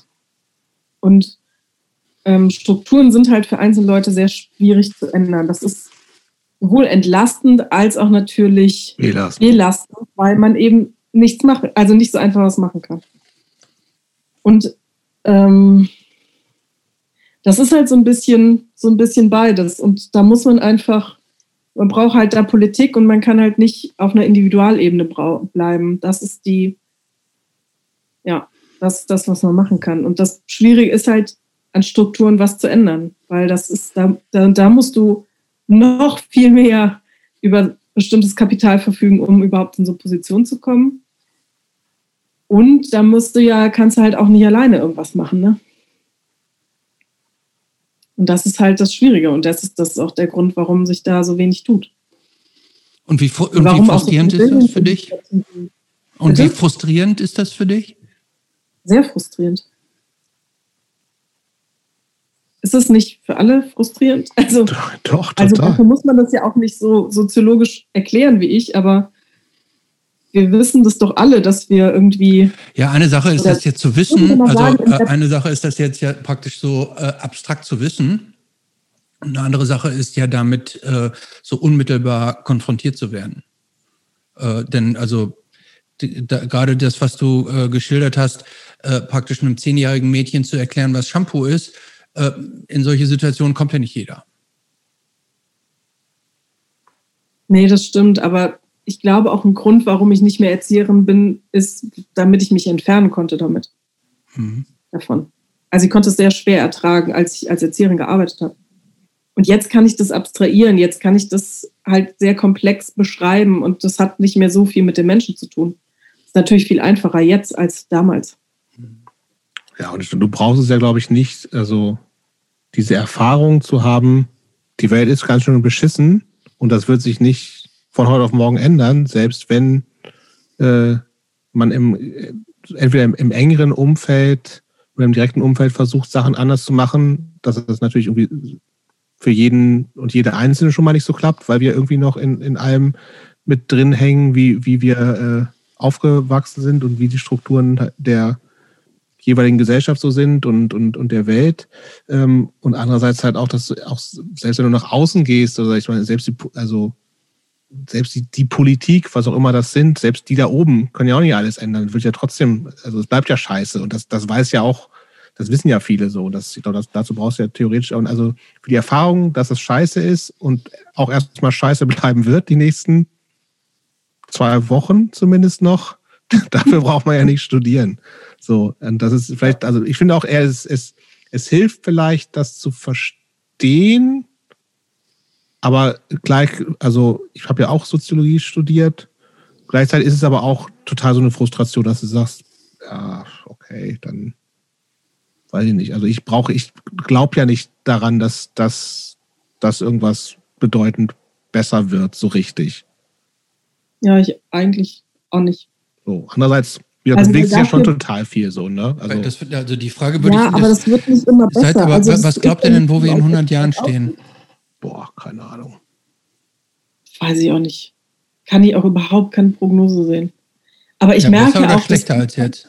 Ja, ich, da sind ja auch zwei Ebenen. Ich glaube, also was nicht, ist ja einmal sozusagen auch diese, was für Ressourcen gibt so eine Welt überhaupt noch her? Ne? Da, ich glaube, da kommen, werden wir beide an unsere Grenzen stoßen. Ne? Also zumindest wenn das, äh, also es gibt einfach zu viele Menschen auf der Welt, die zu viel konsumieren und da wird es äh, einerseits die Ressourcen äh, knapp werden, andererseits wird es um die verbleibenden Ressourcen, glaube ich, noch viel mehr Kämpfe, also auch reale Kämpfe geben. So. Und andere, das andere ist ja eher so auf einer, wie verändert sich Gesellschaft-Ebene und da, da tut sich ja schon irgendwie total viel, auch in den letzten Jahren, finde ich so. Ähm, aber ich weiß, äh, und also auch Sachen, die ich total, also wie gesagt, das ist so, so, so Kleinkram, dass du halt sagst, naja, irgendwie eine Frau als Bundeskanzlerin wäre halt vor 30 Jahren undenkbar gewesen. Punkt. So, ne? Oder dass irgendwie der Bürgermeister von Berlin schwul ist oder sowas. Das, das gab's nicht. Punkt. So, wir sprechen ja von, weiß ich nicht, 50er, 60er Jahre und da hat sich durch die 60er schon auch viel getan und so. Ähm, und ich glaube, in, in so einer, auf so einer Ebene wird sich schon ganz, ganz noch viel mehr tun. Aber andererseits hast du natürlich auch so eine totale Spaltung natürlich der Gesellschaft viel mehr noch. Ne? Also jetzt auch gerade so mit, also ganz aktuell mit diesem ganzen Querfront-Scheiße, ähm, aber auch so vorher schon mit, mit AfD und, und in anderen Ländern ja auch. Ich weiß auch nicht so. Ich bin so, habe auch so ein diffuses, irgendwie, es tut sich total viel und wenn ich irgendwie einen guten Tag habe, denke ich mir so, ja, ist auch voll viel, also so, so Sachen einfach bewegt sich total viel, ne? Ähm, in eine gute Richtung, in mehr Diversität, in Sichtbarmachen von vorher marginalisierten Gruppen, aber irgendwie dann auch wird es irgendwie doch ein bisschen, vielleicht auch wieder ein bisschen krasser oder so. Ich weiß es auch nicht. Ich hatte da eine andere Meinung. Ähnlich. Vor allem sehe ich halt auch, dass es irgendwie, dass es halt, also dass die Sachen, die besser wären, also beispielsweise Ehe für alle, mhm. ne? Voll gut, alle können jetzt heiraten. Aber mein Kritikpunkt, den ich eigentlich hätte, ist damit überhaupt nicht abgeschafft nämlich warum gibt es überhaupt sowas wie eine christlich tradierte Idee der Ehe? Also das wäre ja eher mein Kritikpunkt und der wird ja nicht abgeschafft, nur weil viel mehr Menschen das Recht haben. Und so ähnlich sehe ich das in vielen Bereichen. Natürlich finde ich es gut, ähm, wenn, wenn mehr Menschen mehr Zugang haben und gleichzeitig dient dieser Zugang, wie zum Beispiel beim Diversity Management, also ja, Firmen sind diverser, aber Firmen agieren immer noch nach denselben Prinzipien. Ne? Und es geht immer dann nur darum, ähm, dass, dass Vielfalt als Ressource gesehen wird, um noch besser, noch schneller, noch produktiver zu sein. Ist das wirklich so? Also beim Diversity Management, das kommt aus der, das ist die Idee dahinter. Die Idee des Diversity Management kommt daher, dass man sagt, je diverser eine Gruppe ist, desto mehr Ideen sind da und desto besser kann eine Firma handeln. Also das heißt, wenn du ein Produkt beispielsweise entwickelst, dann musst du auch Menschen haben, die verschiedene kulturelle, soziale Background haben. Sozial eher auch nicht, weil Klasse ist, glaube ich, nochmal ein anderes Ding. Ähm, damit du auch diesen Gruppen das verkaufen kannst. Und wie siehst du, wie siehst du das auf, eher so auf so einer gesellschaftlichen Ebene? Also das ist bei Vermarktung von Produkten bin ich bei dir, aber bei so mehr Diversität in Gesellschaft oder Kultur, sowas? Ja, ich sehe da schon auch neue Probleme, die kommen, okay. um ehrlich zu sein. Also was es zum Beispiel viel mehr gibt, auch in, in Sachen, die ich, die ich prinzipiell super finde, ist halt oft so eine, so eine Rückbesinnung auf Biologie. Mhm. Das ist gar nicht so, so, so offensichtlich, aber zum Beispiel dieses Born This Way, was ja mhm. viel in der schwulen Lesbenbewegung gemacht wird und eben auch ja ein Song von Lady Gaga ist, das bedeutet ja eigentlich, dass es irgendwie in uns steckt und so ein Kern selbst der Sexualität gibt. Das halte ich halt total für totalen Humbug. Und das halte ich auch langfristig, wenn man es weiterdenkt, für sehr gefährlich. Und das, das, sind halt so das Sachen. Mal, was, was, empfindest du daran als gefährlich? Und wenn man es weiterdenkt, da ähm, hast du mich verloren. Naja, wenn man davon ausgeht, dass es so eine Art Kern selbst gibt, dass quasi alles schon vorprogrammiert ist und wir das nur noch finden müssen, dann kommt damit ja auch erstens ein Anspruch daher, dass wir das auch finden müssen. Ne? Also wir müssen, also wenn wir, wenn wir davon ausgehen, es gibt sowas wie schwul sein, lesbisch sein, in uns selbst, trans sein, irgendwie biologisch festgelegt, dann kommt damit ja auch der Anspruch einher, dass wir das irgendwie finden müssen. Ne? Und dass wir uns nicht mehr so ausprobieren können, sondern wir sind nur noch auf der Suche nach diesem Kern selbst. Und das ist halt soziologisch. Aber das, wenn ich, so, Entschuldigung, dass ich unterbreche, ähm, ist es nicht so, aber selbst wenn man das jetzt annehmen würde, es ist jetzt ja nicht so, dass junge Menschen in diese Welt geboren werden und das praktisch so die erste, dass es so eine Aufga Aufgabe ist, jetzt finde dich erstmal selbst. Sondern ähm, ist es nicht im Grunde so, dass, dass jetzt rein statistisch gesehen die, die meisten irgendein Gefühl so zu sich haben? So. Mhm. Und ähm, in dem Moment, wo man das Gefühl hat, ich, ich, finde mich nicht so richtig, dass die erst mhm. dann anfangen zu suchen. Also äh, äh, ich, ich wäre jetzt nicht, also die meisten kommen, die meisten, ich würde denken, die meisten Leute kommen gar nicht auf die Idee, praktisch die eigene Identität zu suchen, weil die automatisch erstmal da ist bei den meisten. Ja, das glaube ich auch. Aber wenn du eben so und es gibt ja, also es also, gibt ja auch so ein, um nochmal bei der Statistik zu bleiben, es gibt ja auch einfach etwas, was mehrheitlich irgendwie ist, aber nur weil etwas mehrheitlich irgendwie ist, bedeutet das ja nicht, dass Abweichungen von der Mehrheit irgendwie falsch oder verkehrt sind oder irgendwie nicht legitim. Nee, genau. Und den Wandel, den gibt es halt auch, ja. ne? Das ist halt auch, das ist auch das, was ich total schön finde. Es gibt vor allem auch unter Jugendlichen viel mehr Freiraum dafür, so zu sein, wie man ist. Genau. Und gleichzeitig gibt es aber von denselben Jugendlichen auch den Anspruch, dann musst du auch sein, wie du bist. Tatsächlich, also ne? da, also da wenn, verlierst also du mich bei diesem, bei diesem Mussprung, da verlierst du mich tatsächlich so. Ähm. Diese Suchbewegung kann nicht mehr so, also wenn man davon ausgeht, man ist trans, weil es irgendwie biologisch ist, oder man ist schwul oder lesbisch oder bi oder was auch immer, und man eben in der, in der Jugend in dieser Phase ist, wo man guckt, was will ich, was bin ich. Ne? Also ich zum Beispiel in meiner Jugend, in meiner Black Metal Phase, ich hatte immer nur schwarze Klamotten, immer lange Sachen im Hochsommer. Ähm, ich fand Schminken total bescheuert, habe mir mit 18 eine Glatze rasiert, weil ich dieses Bild von Weiblichkeit fürchterlich fand. Und ich hatte aber die Möglichkeit, das über Jahre auszuprobieren und zu gucken, ja, aber heute finde ich es gar nicht mal so schlecht. Und jetzt nähere ich mich an und jetzt entferne ich mich wieder davon. Und wenn man aber davon ausgeht, es gibt so ein Selbst, ne? Es, ich muss es nur finden, dann bist du halt immer auf der Suche, dies zu finden. Und ich habe das Gefühl, das war in meiner Zeit nicht so. Da hatte man viel mehr Freiraum und die eher den Gedanken mit, ich kann mich entfalten, mir stehen ganz viele Möglichkeiten offen und nicht, irgendwas ist in mir und dieses in mir muss ich jetzt finden, weil es ist ja da. Insbesondere wenn es halt biologisch auch noch festgeschrieben ist, also quasi ja unveränderbar. Genau. So ist halt, das ist das echte genau. Ich oder die echte Identität. Genau, das echte Ich, das muss gefunden werden. Das ist interessant, dass du das sagst. Ich hätte tatsächlich gedacht, von meiner subjektiven Wahrnehmung der Welt sozusagen, äh, dass man heutzutage eigentlich so eigentlich alles sein kann. Ne? Also ich finde, man, man, man kann ja eigentlich jede sexuelle Orientierung so irgendwie so haben. So, äh, man kann also auch dieses ganze, dass, dass das Geschlecht nicht hart definiert ist, ist nach meiner Wahrnehmung auch heutzutage ja mhm. mehr oder weniger so im Fluss. Also ich kann ja auch mhm. heute das sagen, morgen das, irgendwie so, it's all good. Ähm, ich hätte das jetzt nie, also diesen, wo ich auch eben schon sagte, da verlierst du mich, diesen, ich habe es jetzt nicht so wahrgenommen, dass man nur weil ich irgendwie so ein bisschen mir nicht ganz klar bin, dass ich mich und vielleicht mit manchen Dingen hadere oder suche und so. Ich hätte nie wahrgenommen, ich, ich hab, mir wäre nie klar gewesen, dass damit auch so ein Muss, also so ein, ein diesem, diesem Kern, also es gibt irgendwas, was, was in meiner DNA drin ist und genau das muss ich finden und wenn ich es nicht finde, dann, oh Gott, oh Gott, so, ne?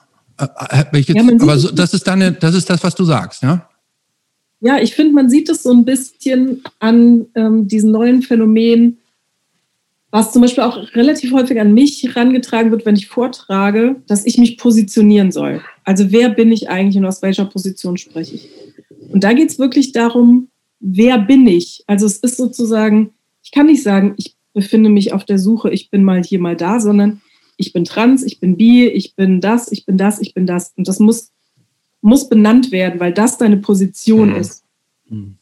Und ich finde, das, da merkt man so ein bisschen, dass es eben, es gibt halt viel mehr, und das ist halt auch alles legitim, das alles zu sein. Ähm, und die Toleranz ist gegenüber Vielfalt ist viel größer. Da bin ich. Und das ist erstmal positiv, ne? Was super ja, ja. positiv ist. Super. Aber dieser Anspruch, etwas zu sein, sich irgendwo dazugehörig ähm, zu, be zu bekennen tatsächlich, der ist gleichzeitig auch da. Mhm. Und das finde ich schon schwierig. Aber hilft das nicht auch manchmal so ein bisschen? Also wenn, wenn man es auch so empfindet? Individuell ja. Ich sage ja, ich finde das. Also ich finde dieses, um jetzt um mal, noch mal einen Schritt weiter zu gehen, ähm, bei deinen akademischen, äh, du hast eine Doktorarbeit zur Intersexualität geschrieben. Ne? Also ähm, mhm. das heißt, das Thema ist, ähm, es geht um um Menschen, die sich keinem konkreten Geschlecht zuordnen, wenn ich das so richtig gesagt habe. Nee, das stimmt. Dann sagst du mit eigenen Worten, bevor ich jetzt hier irgendwas amateurhaft dahin äh, blabbere. Bei Intergeschlechtlichkeit geht es darum, dass es Menschen sind, die biologisch nicht eindeutig männlich oder genau. weiblich sind. Ach so, okay. Mhm. Es geht nicht um die Identität. Verstehe. Aber äh, also ich stelle mir vor, dass das schon sagen wir mal, selbst wenn wir, wenn wir den Fokus ganz weit aufmachen und sagen, alles ist okay und so weiter, so alles völlig in Ordnung, dass es schon schwierig ist, dass ähm, selbst wenn ich nicht irgendwas finden muss, dass dieses, dass eine nicht zuordnen, zuort, also dass das mental zu verarbeiten, dass ich sage, mich kann man jetzt nicht so irgendwem hart zuordnen, dass es auch nicht einfach ist, so im, im, im, im Selbstumgang, oder? Mhm. Ja, das kann man ehrlich gesagt so einfach gar nicht sagen, weil das Problem ist, dass, also jetzt wurde gerade ein Gesetz dazu verabschiedet, aber ähm, bis heute werden intergeschlechtliche Menschen, also nee, ich fange nochmal einen Schritt vorher an. Intergeschlechtlichkeit fällt in der Regel entweder in der frühen Kindheit auf, also bei Geburt oder im ersten Lebensjahr, oder in der Jugend vor allem wenn eben der Körper sich anders entwickelt, als man denkt. Ähm, und vor allem, wenn es eben schon in der Kindheit in Anführungszeichen diagnostiziert wird, weil das wird in der Regel, es ist noch immer was Medizinisches oder als was Medizinisches definiert, ähm, dann war das in der Regel so, so war eben lange Zeit das Protokoll, dass eben zum weiblichen oder Geschlecht, männlichen Geschlecht zugewiesen werden sollte. Und zugewiesen heißt sowohl operativ, also der Körper wurde angeglichen an die Norm des weiblichen oder männlichen, und das soziale Erziehungsgeschlecht auch. Und das heißt, man kann gar nicht sagen, wie das ist, wenn man mit dem Wissen aufwächst, intergeschlechtlich zu sein ähm, und sich da zu finden. Deshalb kann ich, kann ich da gar nicht so viel zu sagen, weil die Geschichten, die man kennt, sind halt geprägt vor allem davon, dass es in der Familie sehr tabuisiert wurde und die Menschen es erst erfahren haben, als sie erwachsen waren. Und das heißt, dann ist es natürlich mit der Vorgeschichte von Tabuisierung vielleicht eben der Frage danach, wie wäre mein Körper, wenn er nicht zugewiesen worden wäre? Was hätte ich ein Verhältnis zu meinen Eltern, wenn ich nicht das Gefühl hätte, die können mich nur annehmen und lieben, wenn ich operiert bin, wenn ich zugewiesen wurde? Ähm, und das muss man halt in dem Kontext sehen. Und ähm, genau, es gibt halt kaum, kaum Kinder, Jugendliche, oder das ist jetzt die erste Generation, die jetzt aufwächst, die auch mit dem Wissen aufwächst, intergeschlechtlich zu sein, ohne dass es eben tabuisiert wird und ohne dass es medizinische Eingriffe gab. Aber da wird sich da schon auch in der Zukunft eine Menge tun, denke ich, oder? Da wird sich in der, in der, Zukunft aber auch schon noch eine Menge tun, glaube ich. Also gerade wenn das ist halt, ja, also da braucht es ja dann wieder die große Chance, denke ich auch so. Ne? Also. Ja, ja. Also wie gesagt, es wurde ja jetzt gerade erst ein Gesetz verabschiedet im Bundestag, was diese geschlechtszuweisenden Operationen stoppen soll. Das heißt ja nicht, dass es in der Praxis so sein wird, weil es gibt ja immer Gründe. Mhm. Ähm, aber es ist zumindest ein sehr wichtiger Schritt und der ist auch lange überfällig. Also 2010 hat die UN das schon angemahnt als Menschenrechtsverletzung. Wie sieht das in anderen Ländern aus? Weißt du das? Ja, in Malta gibt es zum Beispiel schon länger so ein Gesetz, mhm. ähm, auch zum Verbot von ge geschlechtszuweisen Genitaloperationen. In den meisten Ländern gibt es es aber nicht. Okay. Ähm, wie, wie, wie wird es denn ja. überhaupt, äh, also äh, wie wird es denn dann überhaupt in, entschieden? Also angenommen, da ist so ein kleines Kind und äh, es wird sehr früh diagnostiziert, die, dieses Kind ist intersexuell, intersexuell. Das heißt, man kann dem mhm. biologisch kein eindeutiges Geschlecht zuweisen. Also wie wird denn dann entschieden? Und dann wird gesagt, okay, wir richten das jetzt. Ne? Wie wird denn das jetzt entschieden? Also, in, also wird das da ausgewürfelt oder werden die Eltern gefragt, wollt ihr lieber ein Mädchen oder ein Junge haben? Oder wie, wie laufen denn da überhaupt die Entscheidungswege? Ja, alles, alles davon. Also ich, Intergeschlechtlichkeit ist ja ein ziemlich breites Phänomen. Ähm, ich muss noch mal ganz kurz aus, ich mache es kurz. Geschlecht wird medizinisch im Moment auf vier Ebenen festgelegt.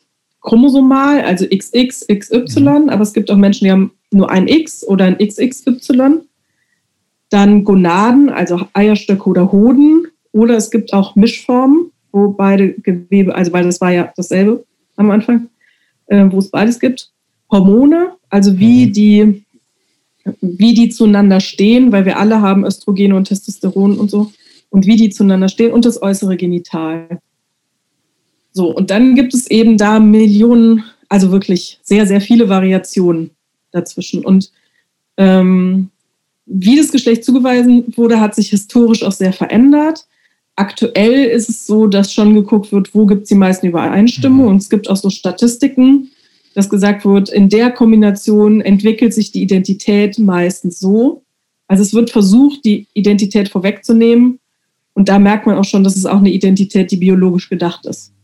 Weil anders funktioniert diese Statistik ja auch nicht so richtig. Und grundsätzlich gilt, also werden die meisten aber Mädchen zu Mädchen zugewiesen. Zum einen, weil es lange Zeit operativ einfacher war. Und zum anderen, und das sagen auch, also ich habe ja vor allem in meiner Dissertation habe ich ja Eltern interviewt, weil die Eltern das auch zum Teil so begründen, dass sie sagen, naja, ein Junge, der nicht perfekt ist, hat es schwerer als ein Mädchen, was nicht perfekt ist was, wo, wo ja einfach dahinter steht. Das ist schon eine okay, harte Aussage, ne? Frauen sind ja sowieso schon Mangelware. Ja. Mhm. Genau.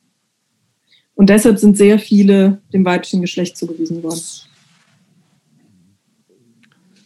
Ähm, diese ganze, also ich finde es eine total spannende Thematik. Ähm, du beschäftigst dich ja so, also aus wissenssoziologischer Sicht eigentlich damit, ne? Mhm. Äh, ist das, ähm, wie hast du das Gefühl, wird das, das Thema jetzt äh, vielleicht erstmal im universitären Umfeld angenommen? Ist das auch so, mein Gott, Spaten, Randthema, gar nicht so interessant, lass, lass mal die, die jungen Leute da machen? Oder ist das schon was, wo viele Leute sagen, äh, wichtig, weil es ist natürlich total entscheidend für, also für Betroffene, nenne ich es jetzt mal in Anführungsstrichen, ist das natürlich total extrem wichtig, weil es die komplette Identität äh, und das ganze Leben beeinflusst. Kommt drauf an, wen du fragst. Wie empfindest du das also in deinem, allgemein, deinem? Allgemeine Soziologie, die finde es interessant und nischig.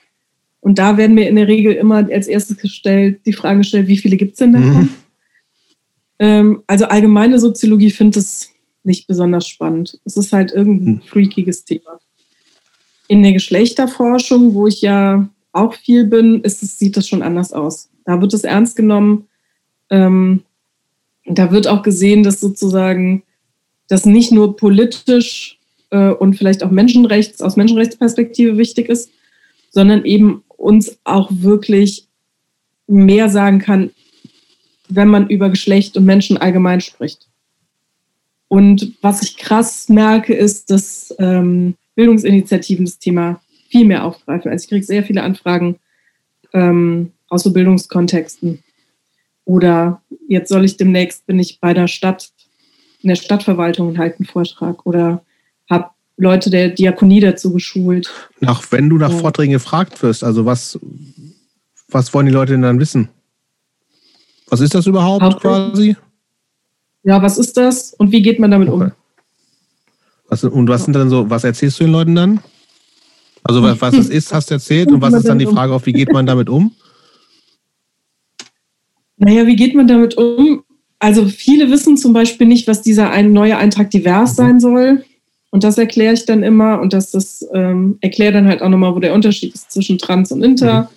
Und dass ähm, Inter eben keine Identität erstmal ist, sondern Interpersonen auch trans sein können und Frauen sein können und Männer sein können und so. Ähm, und eben der Eintrag divers nur für die Leute ist, die intergeschlechtlich sind und sich so identifizieren. Mhm. Und das ist ja nochmal die Minderheit in der Minderheit. Und das wissen halt schon viele nicht. Und dann ist natürlich auch die Frage, was hat es mit dem allgemeinen Gleichstellungsgesetz zu tun? Das spricht nämlich immer noch von Männern und Frauen. Ah, Wie stimmt. ist das mit Berufskleidung, die in manchen Firmen tatsächlich geschlechtsspezifisch ist? Wie ist es mit Toilettensituationen? Sowas. Ah, halt. okay. Ja. Du, du bist ja Punk, ne? Mhm. Irgendwie. Mhm. Ähm, Machst du Doch noch? ja, das kann ja jeder und jede selbst entscheiden, offensichtlich heutzutage. Ich sag mal aus meiner Sicht erstmal ja. Ähm, triffst du in deinem, in deinem universitären Umfeld öfter Leute, die auch so Punk-Background haben eigentlich? Ja, mehr als man Okay. denkt. Ähm, einige sind es auch immer noch und einige sind es halt nicht mehr. Fühlst du dann gleich so eine Ähm. Verbindung irgendwie? Ist das was schon immer noch was, was, was für dich wichtig ist und dann ist da gleich so eine Connection zu Leuten oder ist das einfach so, ja, weiß ich nicht, ist es mir erstmal egal, weil halt sagt ja erstmal gar nichts aus über die Leute. Doch schon. Also gerade bei Leuten in meinem Alter und älter habe ich das nochmal sehr. Ähm, aber ich habe das auch, wenn ich Studierende habe, die irgendwelche Bandshirts anhaben, denke ich mir, oh, das freut mich immer sehr. Dann bin ich mir immer nicht sicher, ob ich mich quasi outen soll oder nicht. Ähm, ja, aber doch, ich, für mich ist es schon ein sehr verbindendes Moment. Und sowas wie, ich Also- meine, du bist ja jetzt nicht extrem stark tätowiert, aber zumindest ja sichtbar. Echt? Ähm, Also ich habe noch gar nichts gesehen. Finger zum Beispiel. Finger sieht man schon. Oh ja. Oh ja. Das ist nicht, ist nicht übermäßig so, ne? Aber es jetzt sind sag mal, sind da mehrere äh, Schichten an Tattoos übereinander? Nee, das ist eine, das ist eine, ähm, eine Karte, Ah, eine okay. Piratenkarte. Wirst du manchmal auf deine Tattoos angesprochen? Nie. Gar nicht? Was? Was? Nicht wahr sein. Nee. Also das an den Fingern sehen viele tatsächlich überhaupt ich, mir nicht. ist nicht aufgefallen jetzt bisher. Okay. Nee. Crazy. Also das ist. Und auch so, nee, eigentlich gar nicht. Also es passiert halt manchmal, dass wenn ich so langärmelige Sachen anhab, so auf Konferenzen, dann guckt halt trotzdem immer noch so was da raus. Ähm, da merke ich, da bleiben manchmal so die, die Augen Mhm. hängen. Aber sagen tut nie jemand was. Also du hast nicht das Gefühl, dass das irgendwie heutzutage noch, oh, die, nee, kann ich nicht ganz für voll nehmen, die, die hat Tattoos. Vielleicht doch? Ja, doch. Okay. Also ich würde jetzt nicht, also, nee, wenn ich so an so alte Profs denke, ähm, und das wäre der erste Eindruck, dann nehmen die mich nicht ernst. Wenn die mich erst ernst nehmen und dann sehen die Tattoos, dann ist, glaube ich, okay. Aber ist ja auch, hat sich auch total gewandelt, ne? Also, das finde Ja, obwohl in der Akademie, also zumindest da, wo ich bin, sieht man das nicht so viel. Also ich kenne kaum Profs, die sichtbar groß tätowiert Hm. sind. Na gut, aber bald bist du jetzt ja auch Professorin. Ich glaube, da geht der Weg hin, oder? Ich Oh, hoffe. okay. ja. So, dann bist du ja die erste großflächig tätowierte Professorin da, zumindest dann in deinem äh, Umkreis. Das ist doch auch schön. Ja, wenn, wenn das klappt, sehr gerne. ähm, Ja, aber also w- wann, wann, wann können wir dich denn dazu dann zu beglückwünschen? Doktorarbeit ist jetzt durch. Ähm, Mhm. Das heißt, der nächste Schritt ist Habilitation. Ja, mal gucken. Ja, Moment, kann man Ähm, Professor ohne werden? Ja, an der FH. Okay. aber das, das zählt dann auch nicht so richtig, oder? nicht so richtig, oder? Man kriegt dasselbe Gehalt. Ja gut, dann also zählt's. ich- Genau, also an der FH, und das ist gerade, also das ist gerade eigentlich die Idee, braucht man halt fünf Jahre Berufserfahrung und davon drei außerhalb der Uni. Okay. Und da, das mache ich halt gerade, außerhalb der Uni noch zusätzlich arbeiten. Genau, weil das einfach ein schnellerer Weg ist. Also ich bin jetzt 40 und Habilitation würde nochmal so sechs Jahre dauern. Und wenn man dann überlegt, dass man erstmal dann irgendwelche Vertretungsprofessuren hat, dann kann ich frühestens mit 50 mit einer Professur rechnen. Boah, und ich habe ehrlich Okay, gesagt. wir gönnen dir die Abkürzung. Ja, das ist, also erstens geht es schneller und zweitens nochmal zehn Jahre Nein, okay. Musst du nicht. Stress Musst du nicht. Geld einzuwerben, Nein, ins gut. Ausland. Du darfst jetzt einen schnelleren Weg wählen. Übrigens, ähm, eine Sache ähm, noch, weil wir da eben drüber gesprochen haben. Ich würde noch mal ganz kurz einen Schritt zurückgehen, weil äh, ich das schon auch ähm, so ein bisschen in mir rumort habe. Habt ihr eine Vorstellung? Ich habe jetzt mal ganz spontan irgend so eine Statistik aufgerufen und wer weiß, ob sie richtig ist. Habt ihr eine Ahnung, wie hoch der Anteil an Armut oder von sozialer Ausgrenzung betroffener Bevölkerungsanteile in Deutschland ist? Prozentual? Ziemlich hoch auf jeden Was Fall. würdest du denn schätzen? Also von was nochmal betroffen? Armut oder von sozialer Ausgrenzung betroffen? Ehrlich gesagt, beide nicht, gar nicht beide unter einen Hut unbedingt. Das sind für Wird mich jetzt zwei unterschiedliche in Themen. Dieser, wird in dieser, in dieser, was ich jetzt Also gerade, schon sowas, Ich sag's mal also- gerade, 18 Prozent. Hätte ich, ich hätte 20, 25, 25 nicht- gesagt, ja. aber ja. Und die Armutsgefährdungsquote in Deutschland liegt bei über 15 Prozent. ja. Hoch. Mhm. Ja, Das nur, wer weiß, ob diese Informationen richtig sind, aber als Indikator Aber wenn es im Internet steht, muss es richtig sein. Und vor allen Dingen, wenn es so spontan Ja. äh, nebenbei ge- gegoogelt ist, dann muss es richtig Fall. sein. Aber ich glaube, als, äh, als Indikation ist es sicherlich, äh, give or take, zwei, drei Prozent macht den Braten auch dann nicht fett. Ähm, Ich würde jetzt zum Ende, gegen Genau. Ende mal nochmal zum Thema, äh, also du hast es ja bist ja, also schon jetzt auch, also zu, gehörst zur Ü40-Kategorie, also Mhm. langsam zu den, zu den älteren Leuten äh, im Punk. Findest du eigentlich das Punk Hardcore, und du bist ja immer noch aktiv, also bandmäßig glaube ich eher so noch nichts nichts Konkretes, also gibt vielleicht was, ne, aber zumindest nichts, was gerade auftritt. Gibt es ja sowieso nicht gerade. Ähm, aber auch Ja. was Konzertorganisationen oder, oder zumindest auch zu Konzerten gehen angeht. Findest du Punk, Punk in Deutschland oder so DIY-Punk hat ein Altersproblem?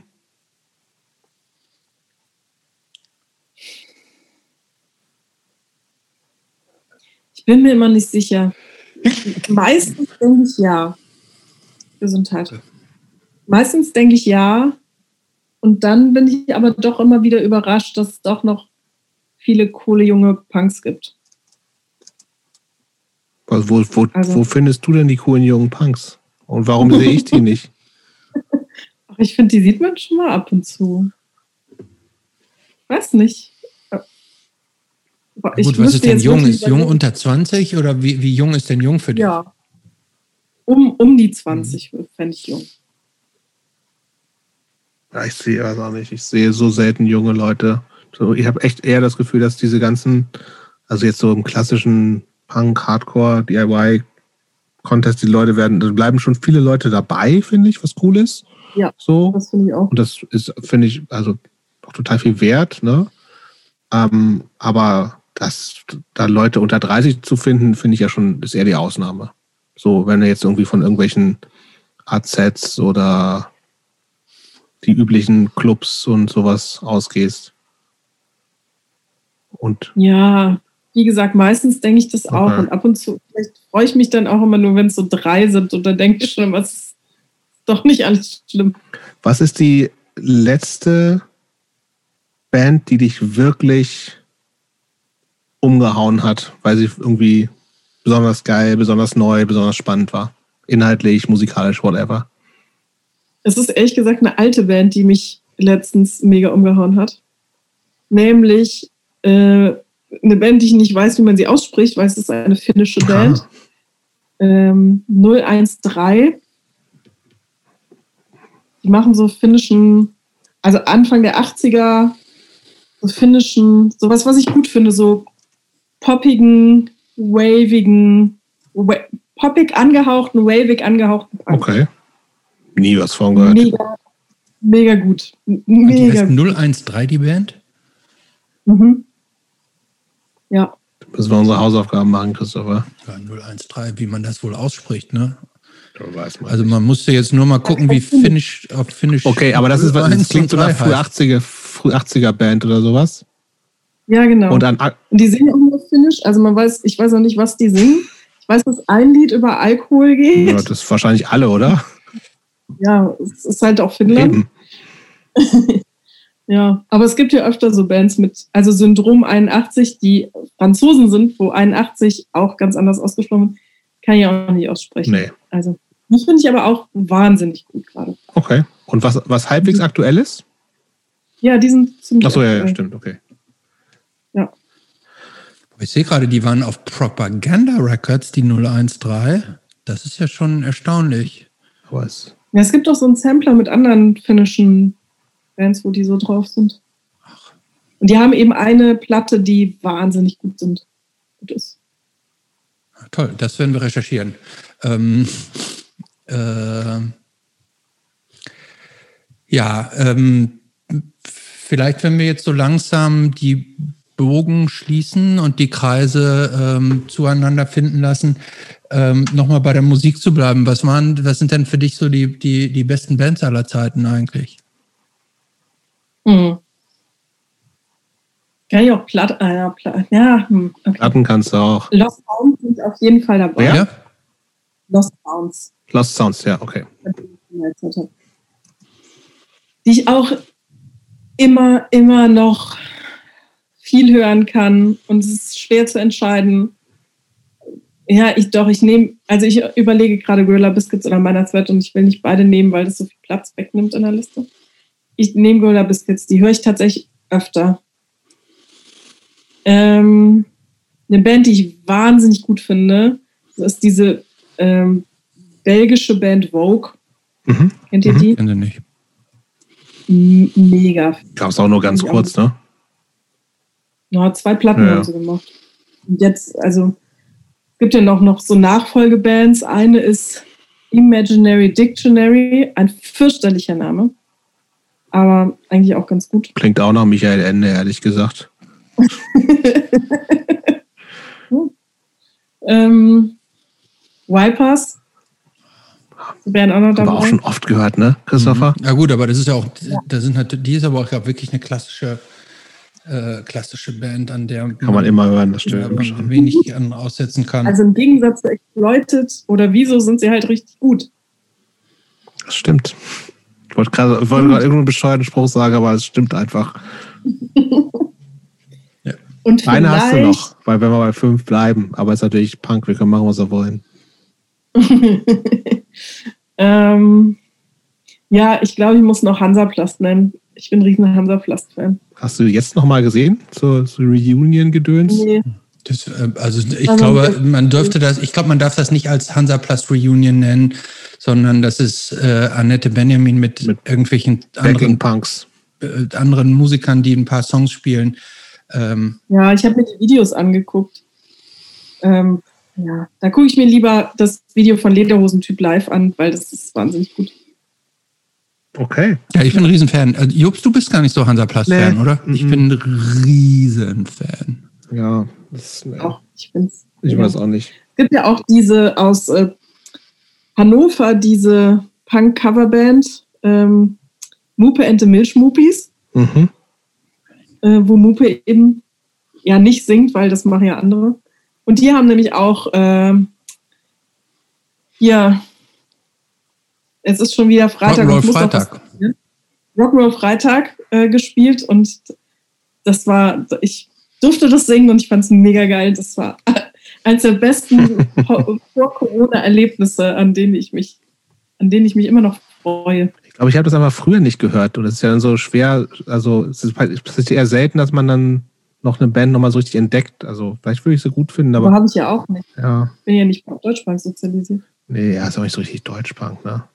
Ist eher so. Nee. Ja, ich, Ich habe ja zum Beispiel zum, äh, zum allerersten Mal in meinem Leben eigentlich, oder zumindest bewusst, vor ein, zwei Wochen mir, also es ist, ist nicht ganz vergleichbar mit Hansaplast, aber fast, äh, mir Daily Terror angehört. Und war erstaunt, dass das ja überall, das ist ja gar kein Punk eigentlich. Das ist ja eher so Deutschrock, aber geil. aber ist wahrscheinlich auch nicht so euer Ding, oder? Meint es es nicht? Es ist halt, nee. Das ist assi, nee. aber es ist so, ich war erstaunt, dass es ist so. Obwohl, warte mal, haben die nicht diesen Song? Die haben aber auch punkige Songs, ne? Ich glaube, Daily Ich habe mir diese schmutzige Zeiten komplett angehört, weil die ja auch, das ist ja auch so, das kennt man ja schon immer, dieses geile Cover mit dem Typen im Daily Terror selbstgemalten schmutzige Zeiten T-Shirt und einer Bierdose in der Hand, von dem man nur im, dem, wo man den Kopf nicht sieht. Ähm, und ich kannte das natürlich schon immer so vom Sehen und kannte auch Leute, die das gehört haben. Aber ich habe das nie so bewusst gehört und habe es mir jetzt neulich mal angehört und kannte dann ein, zwei Songs so vom, wahrscheinlich irgendwie mal in irgendwelchen Punk, auf irgendwelchen Punk-Tapes oder in Kneipen gehört. Äh, was weiß ich, aber ich fand die geil. Das ist meine Neuentdeckung 2021, heißt Daily Terror. Gut. Was ich ja noch wirklich auch spät entdeckt habe und wirklich gut finde, ist ähm, ach scheiße, wie heißen sie? Exploited. Diese Ossi, nee, diese, diese Ossi-Deutsch-Punk-Band, wo der Sänger den Vater. Ach so, Schleimkeim. Schleimkeim. Ja, Wahnsinn. Mega. Ja, mega. Aber über Schleimkeim haben wir zum Glück schon öfter geredet. Ja, ist okay, sehr gut. Aber ist ja. auch, das ist ja wirklich, also ja, das kannst du auch nicht mit Daily Talk, aber super, auf jeden Fall. Ja. Ja, ich habe ja zum Glück hier äh, ein ein, ein Mann zu Hause sitzen, der viel Deutschbank noch hört. Und manchmal stolpert man da ja wirklich über Perlen. Das ist echt gut. Das stimmt. Ja. Letzte Frage, Annik.